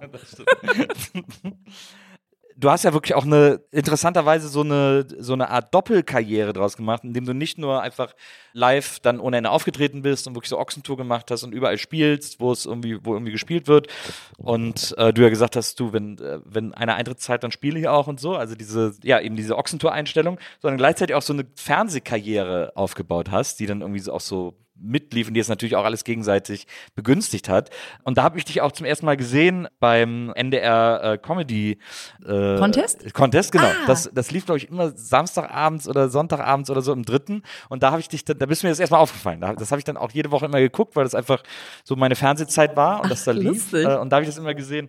Das finde ich sehr interessant. Da gibt es natürlich, äh, da hast du ja auch schon öfter in Interviews darüber gesprochen, da gibt es natürlich extrem viele äh, Geschichten, die du da erzählt hast, wo du nie Namen genannt hast, wo natürlich die ganze Welt rätselt. Also ich glaube auch, dass du heute die Namen nicht nennen wirst. Witzig ist, beim ersten Mal hast du gesagt, war dann äh, Florian Schröder da und alle haben sie gesagt, oh, da musst du aufpassen. Das ist ein ganz schwieriger. Ja. Florian Schröder, da musst du richtig aufpassen. Der ist, das ist so.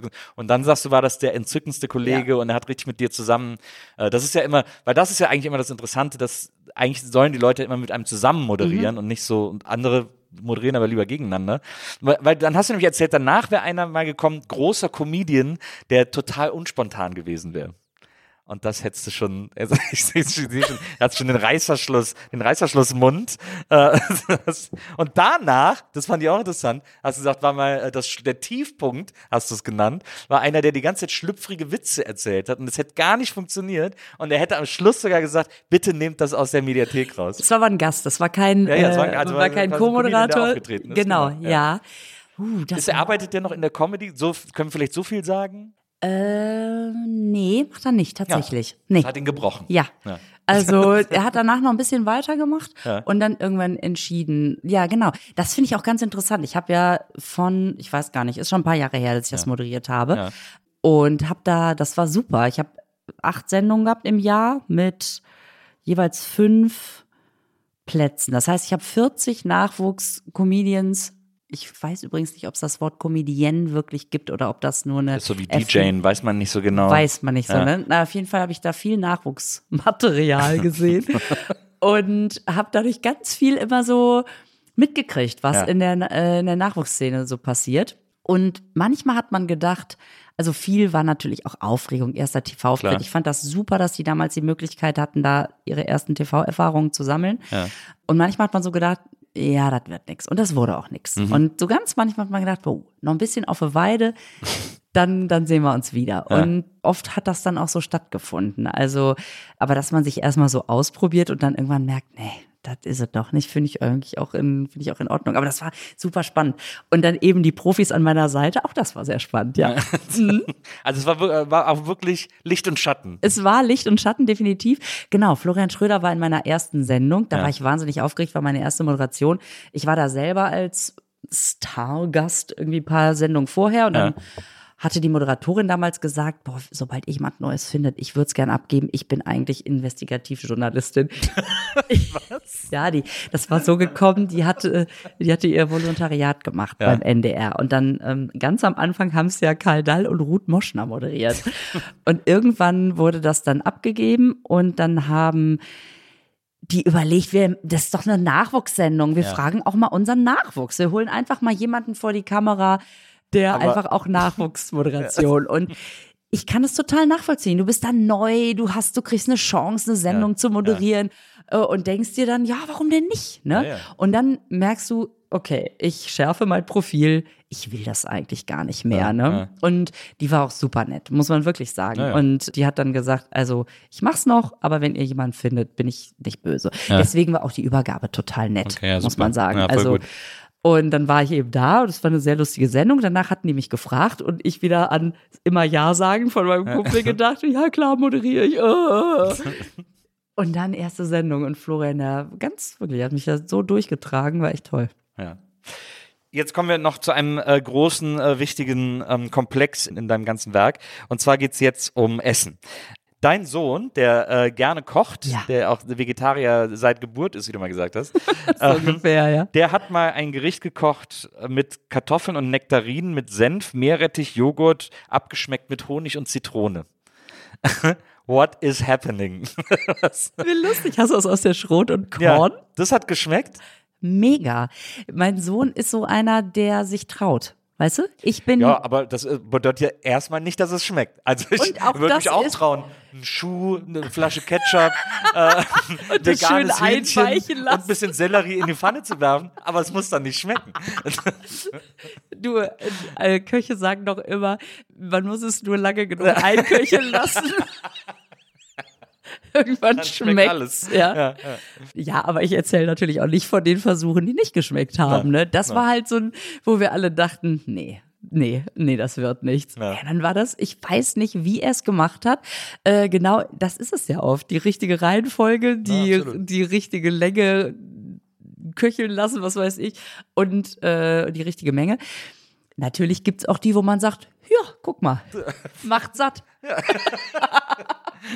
Zum Scheißen reicht's, wie man so schön sagt. Etwas derber formuliert. ähm, Und das war sowas, wo ich wirklich, wo wir alle dachten, krass, also das wirkt manchmal so wie bei Grill den Hensler. Da hast du da am Anfang doch auch immer drei so absurde Zutaten Ja, und irgendwie ja. basteln die was draus. Ja, und irgendwie hat der da was draus. Und das bis heute ist der da echt mutig dabei und erfolgreich. das ist ja toll. Ist das denn, ist das was, was der, äh, was so eine, aus einer Perspektive für ihn ist? War es erst. Ja. Und dann hat er ein Praktikum gemacht in der Küche. Für, die haben ja dann im neunten, in der neunten So Klasse haben die dieses mhm. Schulpraktikum, Mhm. genau. Und da hat er danach gesagt, super spannend, aber hat eben rausgefunden, beruflich möchte er es nicht machen. Das ist natürlich auch Küche, ist natürlich auch richtig hart. Ja, und ich dachte, das ist gut, dass Ja. er das jetzt mal mitkriegt. Da Ja. musst du ja auch nochmal eine ganz andere Leidenschaft mit an, den Tag, an den Tag legen. Dass er gesagt hat, super Rezepte mitgenommen, hat er auch immer mal was von gekocht, Ja. aber Berufswunsch ist es nicht ja, mehr. Er hat ja noch, hat ja wirklich noch Zeit. Ja, ja. Aber das ist eine schöne Überleitung zu einem der beruhigendsten Dinge, äh, die es auf diesem Planeten gibt, weil ich regelmäßig zum Einschlafen äh, den Naschkatzen-Podcast höre. Du, äh, du machst Cool. äh, mit äh, einer Freundin zusammen diesen fantastischen äh, Podcast.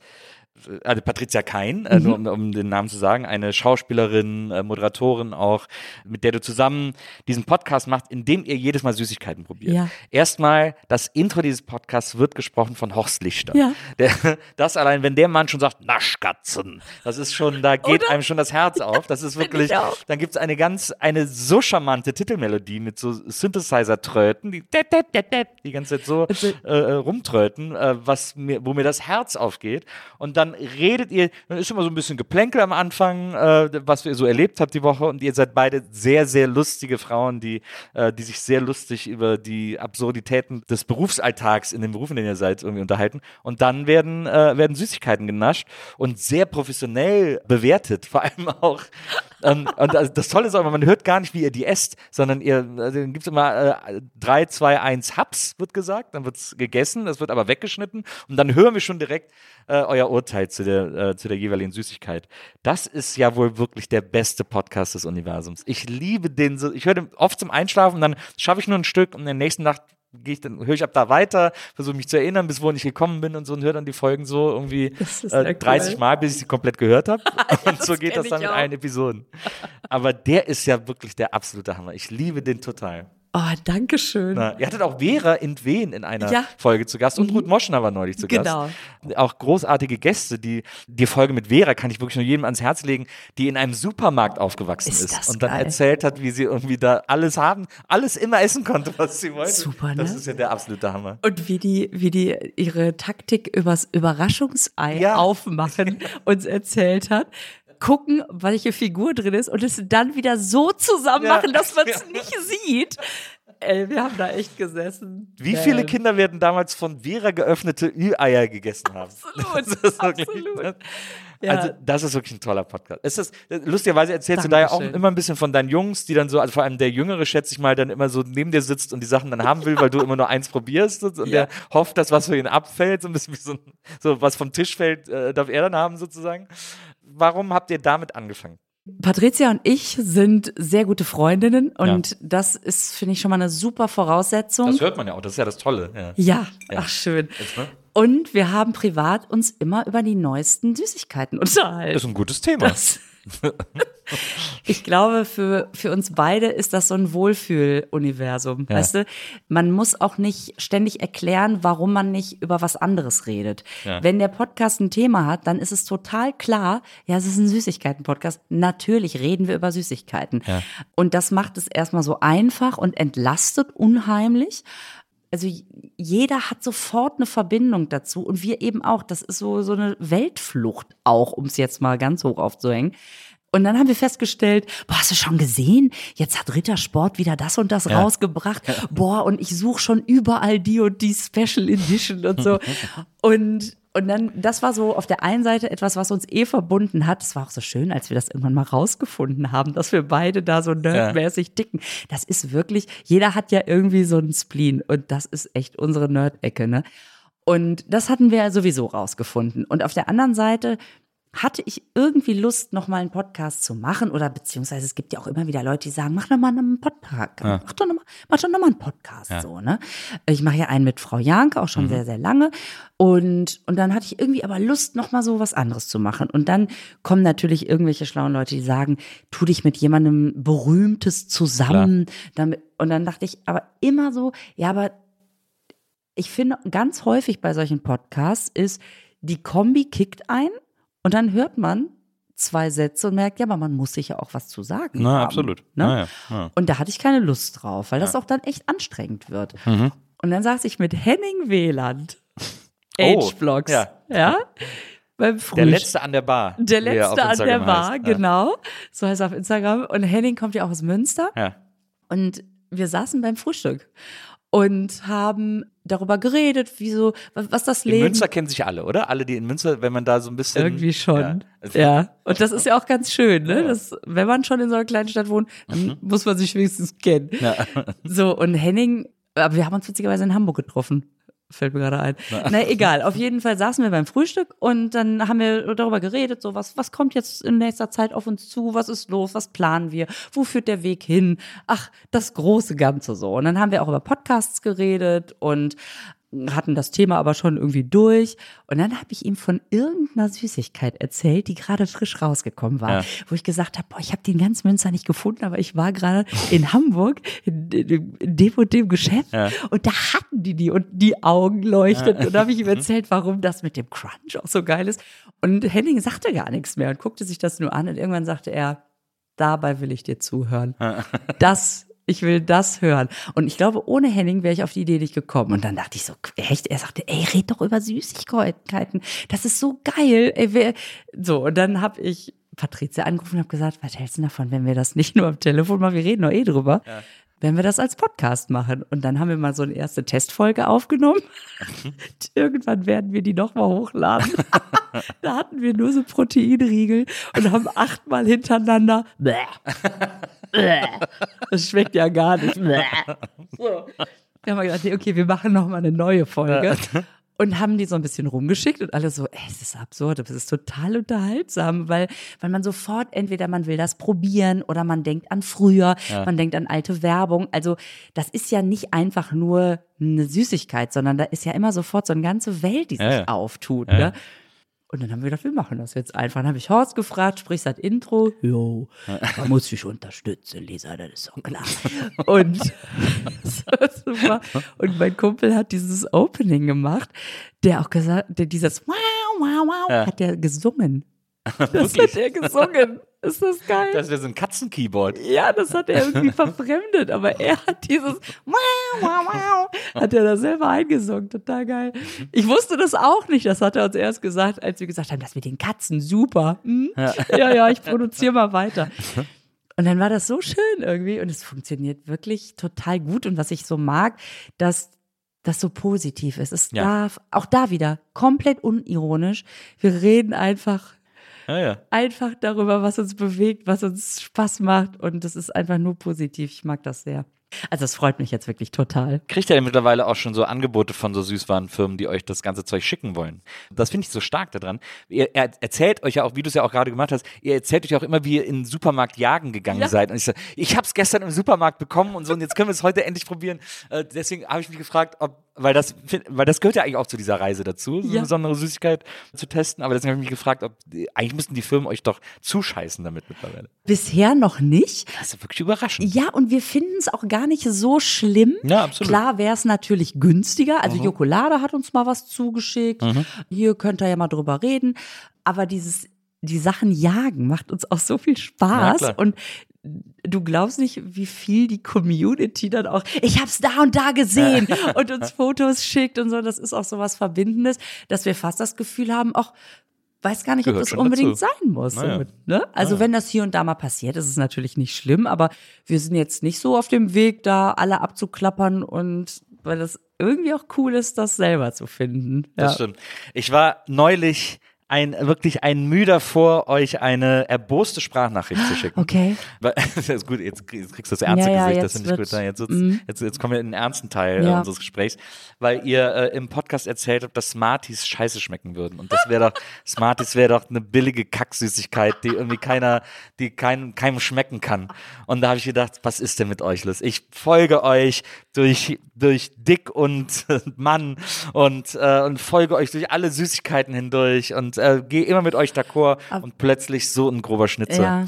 Das hat wirklich, das hat mir das Herz gebrochen. Echt? Muss ich du, du ehrlicherweise findest Smarties schmecken? ja, und ich finde, Smarties schmecken sogar viel besser, als man noch in Erinnerung hat. Ich hole mir manchmal so ganz So zweimal im Jahr hole ich mir Smarties, weil ich Mhm. vorm Regal stehe und denke, was hast du denn lange nicht mehr gegessen? Und dann äh, fallen mir immer die, Schma die Smarties, die Schmarties, Die Äh, in die Hand. Schmarties. Und dann nehme ich so eine Rolle Smarties mit und esse die zu Hause und denke, boah, ist das eine geile Süßigkeit, die so im Mund zu schmelzen, diese Ja. äußere harte Schicht zu schmelzen und dann, wenn nur noch die ganz dünne Zuckerschicht um die Schokolade ist, die durchzubeißen und dann diese Schokolade auf der, auf der Zunge schmelzen zu lassen, ist, so isst man Smarties. Und das ist perfekt. Und das finde ich schon wieder so geil. Erstmal, dass es dich bewegt. Ja, das ist, äh, finde ich wirklich, wirklich su- mehr Ja, bewegt, als ich dachte. war ich plötzlich wach. Ich wollte zum Einschlafen Was? hören und war, stand Ich war plötzlich dahin. hellwach im Bett. ich weiß doch, wo Münster liegt. und wir auch ganz oft so eines Besseren belehrt werden und man dann nochmal, das liebe ich auch, dass ich jetzt schon wieder denke, ja, wenn ich ehrlich bin, wann habe ich das letzte Mal Smarties gegessen? Ich glaube, ich gehe gleich in den Supermarkt und werde mit, weil ganz häufig schmeckt es auch mit der anderen Einstellung plötzlich anders. stimmt. Ja, das stimmt. Dass man so denkt, ja gut, jetzt, ist, weil wir uns ja gefragt haben, wer kauft die? Ja. Warum gibt's die noch? Das ist doch nur Retro-Gefühl Ja. und so, ne? Aber jetzt zu hören, nee, weil es einfach wirklich schmeckt, zu sagen, ehrlich, tue ich denen Unrecht? Und dann ist, kann man ja immer noch entscheiden, nee, ich finde die nicht gut, dann ist es halt so. Das Ja. ist, weil unterm Strich ist es natürlich Geschmackssache, aber trotzdem geil, dass es einen so bewegt. Oder, oder eben zu sagen, ja, man muss die natürlich, weil dieses, die kleinen, äh, findest du auch, es gibt einen Unterschied zwischen den kleinen und den großen? Ja, na klar. Ja, klar. Und es sind schon die großen, die du meinst, Ja, natürlich. ne? Ja, ja. Siehst du, und ich habe nur diese kleinen in dieser Pappschachtel, die man so aufreißt. dann so ne? Genau. Und ich finde, die sind's nicht. Nö. Es gab, glaube ich, sogar, fällt mir jetzt gerade, wo du es sagst, ein, ich glaube, es gab mal ganz kurz als Aktion Maxi-Smarties, die waren dann extra groß. Es gab mal extra große Smarties, die waren so fast so zwei Markstück groß, glaube ich. Ja, ja. Fällt mir jetzt gerade wieder ein. Oder ein Markstück groß, aber Ja. die waren, so- waren sehr, waren so Maxi-Smarties. Und das ist auch schon so lange her, dass die nicht ein Euro, sondern ein Markstück groß waren. Ne? Geil. Aber ja, ja, ey, weißt du, so große Smarties, die voll im Mund, hatte ich lange nicht mehr. Dann denke ich auch manchmal, man, und das ist ja auch das Schöne, wir wir machen uns ja überhaupt keine Gedanken. Wir labern los. Und deswegen kommt dann oft, ja, aber ihr habt vergessen, dass es doch. Und dann denke ich, stimmt. Da müssen wir nochmal ran. Ja. Und diese, es gibt, gibt's die eigentlich noch in dieser runden Pappschachtel mit dem Plastikdeckel? Ja, nee, aber die ne? ist jetzt doch, ne, aber ne, also sie ist nicht mehr mit Plastikdeckel, sie ist komplett aus Pappe. Ja. Sie hat so einen, so einen wiederverschließbaren Pappdeckel und sie ist nicht mehr rund, Die sondern oktogonal. Ah, die, äh, wollte ich Äh, gerade sagen, die hat, ja, ja. stimmt. Die, die kann ich mich von den kann ich mich äh, von den Weißen erinnern. Die waren, genau, ja, da muss ich das mal machen. Weil die Weißen, hast du die probiert? Die waren wirklich Ja, nicht nee, gut. aber das ist, das ist dieser Trend, ein, ein beliebtes Schokoladenprodukt und als Besonderheit machen wir es jetzt einmal in weiß, ist immer so. Ja, okay. Das funktioniert nur einmal ist, von Das wird zehn. Mhm. beiden nicht gerecht, weder weißer Schokolade noch dem, noch dem Urprodukt. Genau, genau. Ja, ja, da ist oft so. Und wenn es ursprünglich mit weiß geplant wurde, okay. Aber, aber es ist ja sowieso gerade der Trend, dass man die Special Edition von und manchmal funktioniert super. Ich finde, Pickup gibt gibt's in ganz vielen geilen Varianten. Aber das ist vielleicht auch gar nicht mehr eine Special Edition von der Ursprungsform, sondern das gibt es einfach in verschiedenen Varianten. Hast du, hast du manchmal, wenn dir so Sachen besonders gut schmecken, Angst, dass die Special Edition Ja. eben dann auch eine Special, also limited ist und dann Ja. Mhm. holt, hortest du das noch mal ein bisschen? Ja. Das mache ich, habe ich gerade bei, ich habe, es gibt gerade so ein Nivea Duschzeug, wo auch drauf steht limited. Ich habe mir direkt drei Flaschen gekauft, weil es, so gut riecht. Ja. ja.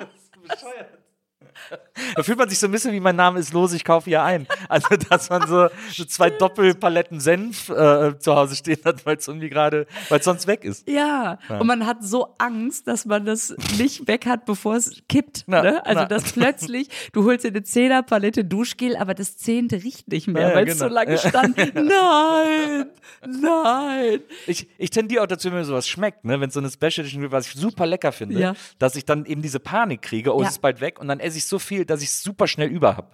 Ja, auch das kann passieren. Also ich habe letztes Jahr zum Beispiel mich ja so doll gefreut, dass es die weiße Zimtcrisp von Rittersport Ja. wieder gibt. Die gab es mal vor ein paar Jahren und letztes Jahr gab es die und dann habe ich ja auch einige aufgekauft und dann habe ich vor allen Dingen von Publikum, äh, die haben mir dann immer mal so, ich habe Ja. noch eine gefunden, Ja. so. Ja. Jetzt, dieses Jahr, gibt es die wieder und ich bin fast ein bisschen enttäuscht, weil ich so denke, jetzt ist es nichts Besonderes mehr. Aber schmeckt sie noch? Ja. Ja, ist geil. Aber ich, es war so diese Mischung aus, jetzt habe ich das ganze Jahr über, habe ich die gegessen, jetzt, oh Gott, jetzt muss ich weiter essen, weißt du? Aber eben auch zu sagen, oh, da ist sie wieder, oh Gott, so, man hat dann so ein, so ein Gefühl, wenn man von jemandem sich schon mal verabschiedet Ja. hat und dann kommt der nochmal zurück auf die Party oder so, keine Ahnung. Ich, Ich dachte, du wolltest gehen. genau. Ich bin nochmal zurück.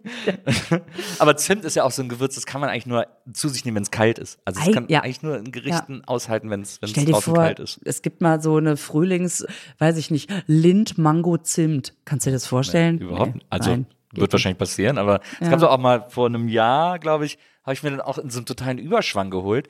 Ich glaube von Alpia, äh, die haben mal so Gemüsesorten gemacht. Ja. Mit rote Beete Schogetten und mit auch. Karotte, glaube ich. Aber doch Alpia auch, genau. Genau, ich glaube Alpia. Und dann habe ich mir, ich liebe rote Beete, Mhm. und dann habe ich mir die geholt und ich hatte die einfach ein Jahr rumliegen, weil ich mich nicht dazu überwinden konnte, eine Schokolade mit rote Beete zu essen. Hast du sie nicht probiert? Ich habe sie dann probiert, aber sie hat auch überhaupt nicht nee, geschmeckt. nee, Ne? wo man so denkt, hat sich zu Recht bisher noch nicht durchgesetzt. nicht ne? so, noch nicht so richtig Ja. äh, angekommen. Der- es gab auch mal so Lachgummis mit stimmt. Gemüsesäften. Ja, stimmt, ich erinnere mich. Ja, bei, bei so Weingummi oder wie wir ja jetzt gelernt haben, Weingummi gibt's ja nur in England. Ja. Da heißen sie Weingummi und ansonsten ist bei uns Weingummi nur, wenn wirklich Wein drin Ja. ist, dann muss man Fruchtgummi sagen. Naja. Das sind so Sachen, ne? Da schreibt eine Zuschauerin dann. Also nur, dass ihr es genau wisst. So, und dann denkt, ja, geil. Also Fruchtgummi, da ist natürlich auch einfach, da kannst du so ein bisschen, dann machst du drei Tropfen rein und der Ja. Rest ist wieder irgendwie Zucker und Zitronensäure und so. Das geht noch, aber es war trotzdem nicht so geil, wie wenn du jetzt irgendwie mal so eine Zitronen-Orangen-Geschichte hast. Und äh, das ist etwas, was ich auch noch, was ich wirklich äh, auch noch unterstreichen will an der Besonderheit eures Podcasts. Es gab jetzt mal so ein, zwei Folgen, ich glaube, äh, genau, du warst, glaube ich, in New York und hast dann aus New York ein paar Sachen mitgebracht, äh, weil es da im Laden so, äh, gibt's natürlich crazy Ja. Sachen. Und es gibt ja mittlerweile wirklich in jeder Fußgängerzone in Deutschland so American Candy Shops Das und so. stimmt, ja. Aber eigentlich ist so eines der vermeintlichen Grundprinzipien eures Podcasts, dass ihr immer äh, Sachen probiert, die es halt im Supermarkt gibt. Genau. Also die, die irgendwie äh, reachable sind. Und, Ja. die, die, und das finde ich auch, weil es wäre ein einfaches, sich so eine Kiste mit Sweets from all over the world zu bestellen Genau. Mhm. und dann in jeder Folge eins probieren, was exotisch ist und die keiner kennt und so. Aber ihr wollt immer das Besondere finden am Ort, wo jeder hin kann.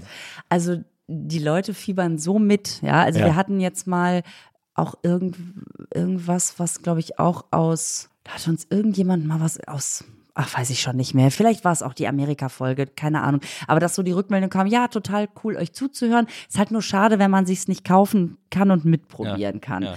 Und das fanden wir auch eine ganz interessante Rückmeldung, ne? dass man das natürlich nicht nur als Weiterbildungspodcast hört, ja? sondern Telekolleg, Snacks. Genau. Und das ist also so ein bisschen die Mischung, dass wir auch deswegen nicht jedes Mal einen Gast oder eine Gästin haben, Ja. dass wir nicht jedes Mal irgendwas haben aus dem Au- Ausland, was auch irgendwie einfach wäre, Mhm, genau, sondern wirklich zu sagen, wenn ihr euch Mühe gibt, dann könnt ihr es haben. Ja, Ja, ihr, So, you can get it if you really want. Ja, es ist einfach, also es ist so die Prämisse, also gefühlt ist für mich einfach ein bisschen, ihr müsst es irgendwie besorgt haben können. genau. Also es hat ja auch, ich glaube, Patricia hat zuletzt was aus Italien mitgebracht oder so. Ja. Und dann so, also, aber es ist immer eng an euch geknüpft Ja, sozusagen, wenn das, genau. wenn das dann woanders herkommt. Das fand, das finde ich irgendwie so beeindruckend. Ich bin auch ein großer Fan auf YouTube vom Junkfood Guru, der ja immer all diese Dinge probiert und der, und das Schöne bei dem ist auf, äh, auf Instagram, ich folge ihm auf Instagram und da zeigt er auch mal so neue äh, Limited Edition Snacks, was auch immer. Und dann steht immer darunter entdeckt bei Kaufland Ja. Essen oder irgendwie so. Da steht, Genau. steht immer so, in welchem Supermarkt das gefunden wurde. Das liebe ich total. Diese, diese Erreichbarkeit von den Dingen, das finde ich irgendwie Das gut. finde ich auch super. Mit dem haben wir ja mal ein Video gemacht, ne? Ah ja, Äh, stimmt. Da, Ja, haben, stimmt. Wir, da haben wir die, die Pizza von Klaas Häufer um, Ja. Umluft, wie wir ihn danach genannt haben, haben wir die, die Pizza probiert.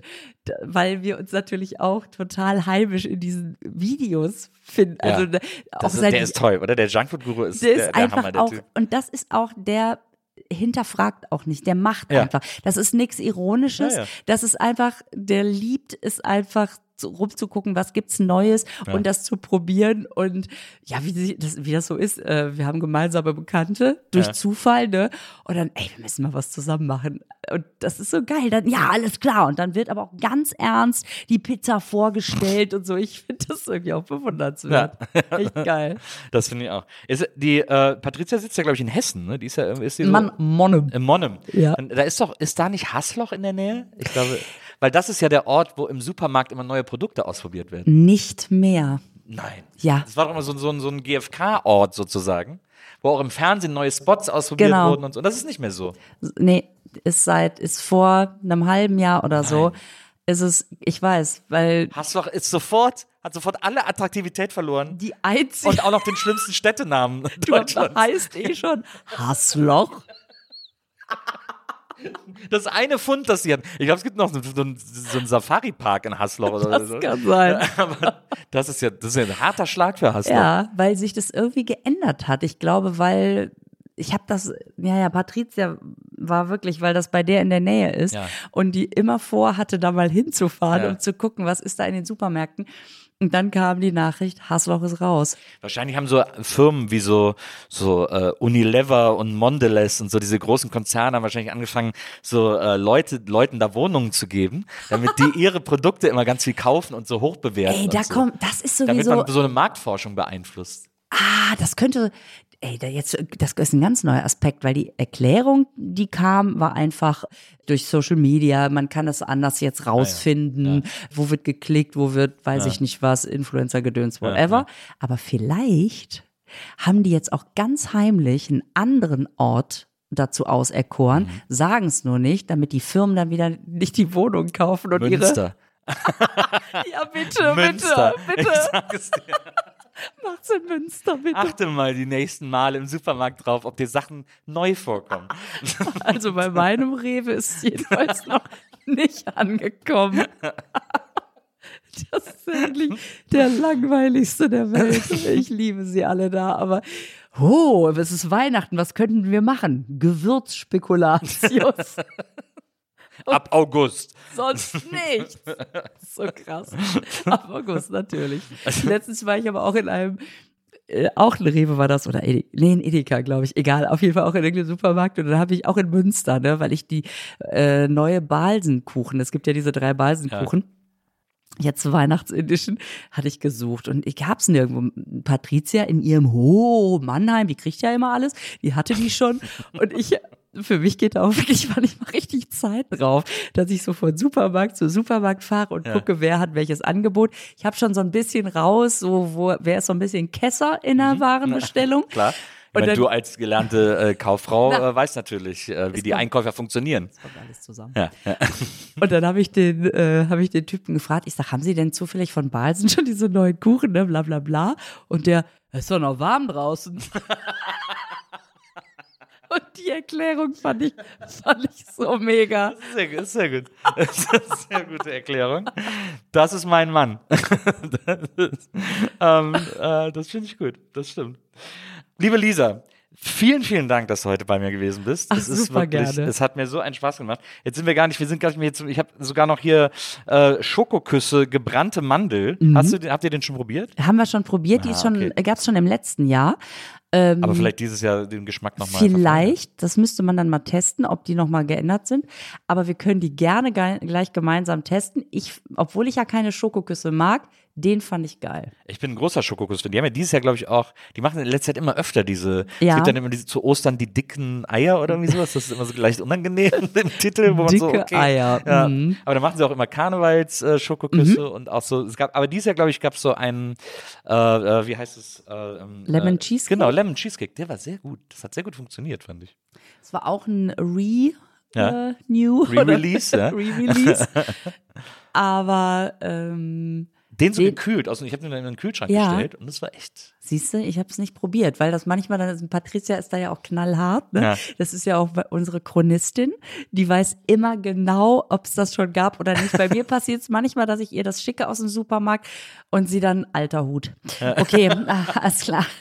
Aber Okay. du googelst dafür immer die Hard Facts. Du, du, äh, du erklärst uns ja immer die Hard Facts bei den Naschkatzen über die einzelnen Produkte. Das stimmt. Das ist dann wieder meine Baustelle. Der Schokokuss wurde 1843 äh, an der Wupper erfunden. aber das ist doch auch interessant, ja, absolut, oder? finde ich finde das manchmal so spannend. Ja, aber ich, was ich sagen wollte, Patricia ist ja knallhart. Wenn die sagt, das ist ein Re-Release, dann sagt sie, das, das brauchen wir nicht, das kennen die Leute doch schon. Inzwischen habe ich sie aber so weit, dass ich sage, aber wir haben es doch noch nicht Na. getestet. Und sie dann sagt, na gut, okay. Und, aber das finde ich halt so geil. Sie ist wirklich komplett in dieser Produktsparte drin. Und ich finde dann auch spannend, zum Beispiel, ich weiß nicht, ob du das gehört hast, findest du das nicht auch super spannend, warum es jetzt diese Rider Special Edition gab? Es war nämlich so, dass, ähm, so, stimmt, ja, stimmt. Dass das Patent sonst abgelaufen Ja. wäre auf den Namen. Ja. Du musst einfach alle 20 Jahre oder so musst du den Namen nutzen für Ja. irgendwas, sonst verfällt er. Und damit der nicht verfällt, haben die diese Retro Edition rausgebracht. Fa- Sowas finde ich doch total spannend. Ja, das ist so wie, man eigentlich hat damals mal die Rechte für die Fantastischen Vier äh, gekauft und dann, die hat man aber nur zehn Jahre, Mhm. Ja. so Filmrechte und dann äh, war fast das zehnte Jahr rum und er hat gedacht, ah, ich muss das irgendwie behalten und dann hat der so einen ganz billigen, also hat er so für 20.000 Dollar so einen Fantastische Vier Film gedreht, in so Schlabberkostümen, ohne Effekte, wo die nur so rumlaufen, hat den so drehen lassen, hat den einmal in Amerika nachts um vier gesendet und damit hat er für weitere zehn Jahre die Rechte behalten Wie dürfen. witzig. Ja, so ganz legendär. Gibt's auch keine Kopie von und so, aber ist so super legendär, dass er das so gemacht das hat. geil. Ja. Das ist cool. Ja, sowas ist das dann auch. So eine Na, genau. Eumel-Reiner-Edition. Eine Woche im Supermarkt. Düt, düt, düt. Ich finde übrigens die, die Spekulatius-Twix, auf die freue ich mich mittlerweile immer, weil die finde ich super lecker. Super lecker. Ich hasse Spekulatius eigentlich, aber diese Spekulatius-Twix sind echt Super. richtig gut. Ich finde, Twix hat sowieso auch mit Salted Karamell was sehr richtig Ja, aber gemacht. Salted Caramel kann ich irgendwie nicht mehr, das ist ja kann mittlerweile ich verstehen. überall. Kann ja. ich verstehen. Also wenn man es wenn man's satt hat, dann sowieso Ja, nicht. ja. Aber wenn man noch Bock drauf hat, ist das eine von den guten. Deswegen hält es sich auch. Viele Salted Caramel Editions sind ja schon weg vom Fenster. Du wolltest dich verabschieden. Das, nee, es, gibt, es, gibt bestimmt auch, es gibt bestimmt auch schon ein Axe-Salted Caramel Duschgel oder so. es gibt ja jetzt Axe Magnum. Es gibt ja, es gibt auch Axe Skateboard. Stimmt. Und Leder, Rosen und Leder gibt's auch. Die sind echt absurd. oh Mann. ähm, aber ich, ja, ich war meine Verabschiedung, egal. Ähm, aber ich äh, freue mich wahnsinnig, dass du heute hier gewesen bist. Ich hoffe, dass wir uns bald wiedersehen. Sehr gerne. Und äh, es war ein riesen, riesen Spaß. Vielen, vielen Dank, dass du vorbeigekommen bist. Ich habe mich sehr über die Einladung gefreut. Vielen Dank. Und wenn wir jetzt Tschüss gesagt haben, fallen wir über die gebrannten Mandeln her. Ne? ja. Grüß Patricia ganz lieb von Mach mir. ich. Äh, macht bitte so weiter und Gerne. mach du vor allem so weiter und äh, bis ganz bald. Vielen, vielen Dank. Es war sehr schön. Dankeschön. Danke auch an Jona, der war heute unser Producer und äh, wir hören uns das nächste Mal wieder hier bei der Nils Bokelberg Erfahrung und bis dahin macht's gut. Tschüss. Tschüss.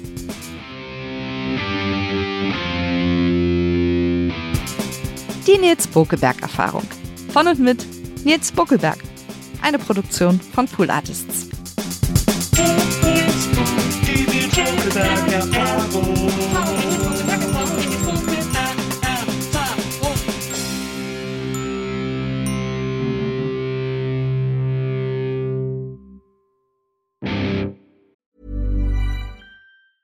Hey, it's Paige DeSorbo from Giggly Squad. High quality fashion without the price tag. Say hello to Quince. I'm snagging high-end essentials like cozy cashmere sweaters, sleek leather jackets, fine jewelry, and so much more. With Quince being 50 to 80% less than similar brands. And they partner with factories that prioritize safe, ethical, and responsible manufacturing. I love that. Luxury quality within reach. Go to quince.com slash style to get free shipping and 365 day returns on your next order. Quince.com slash style.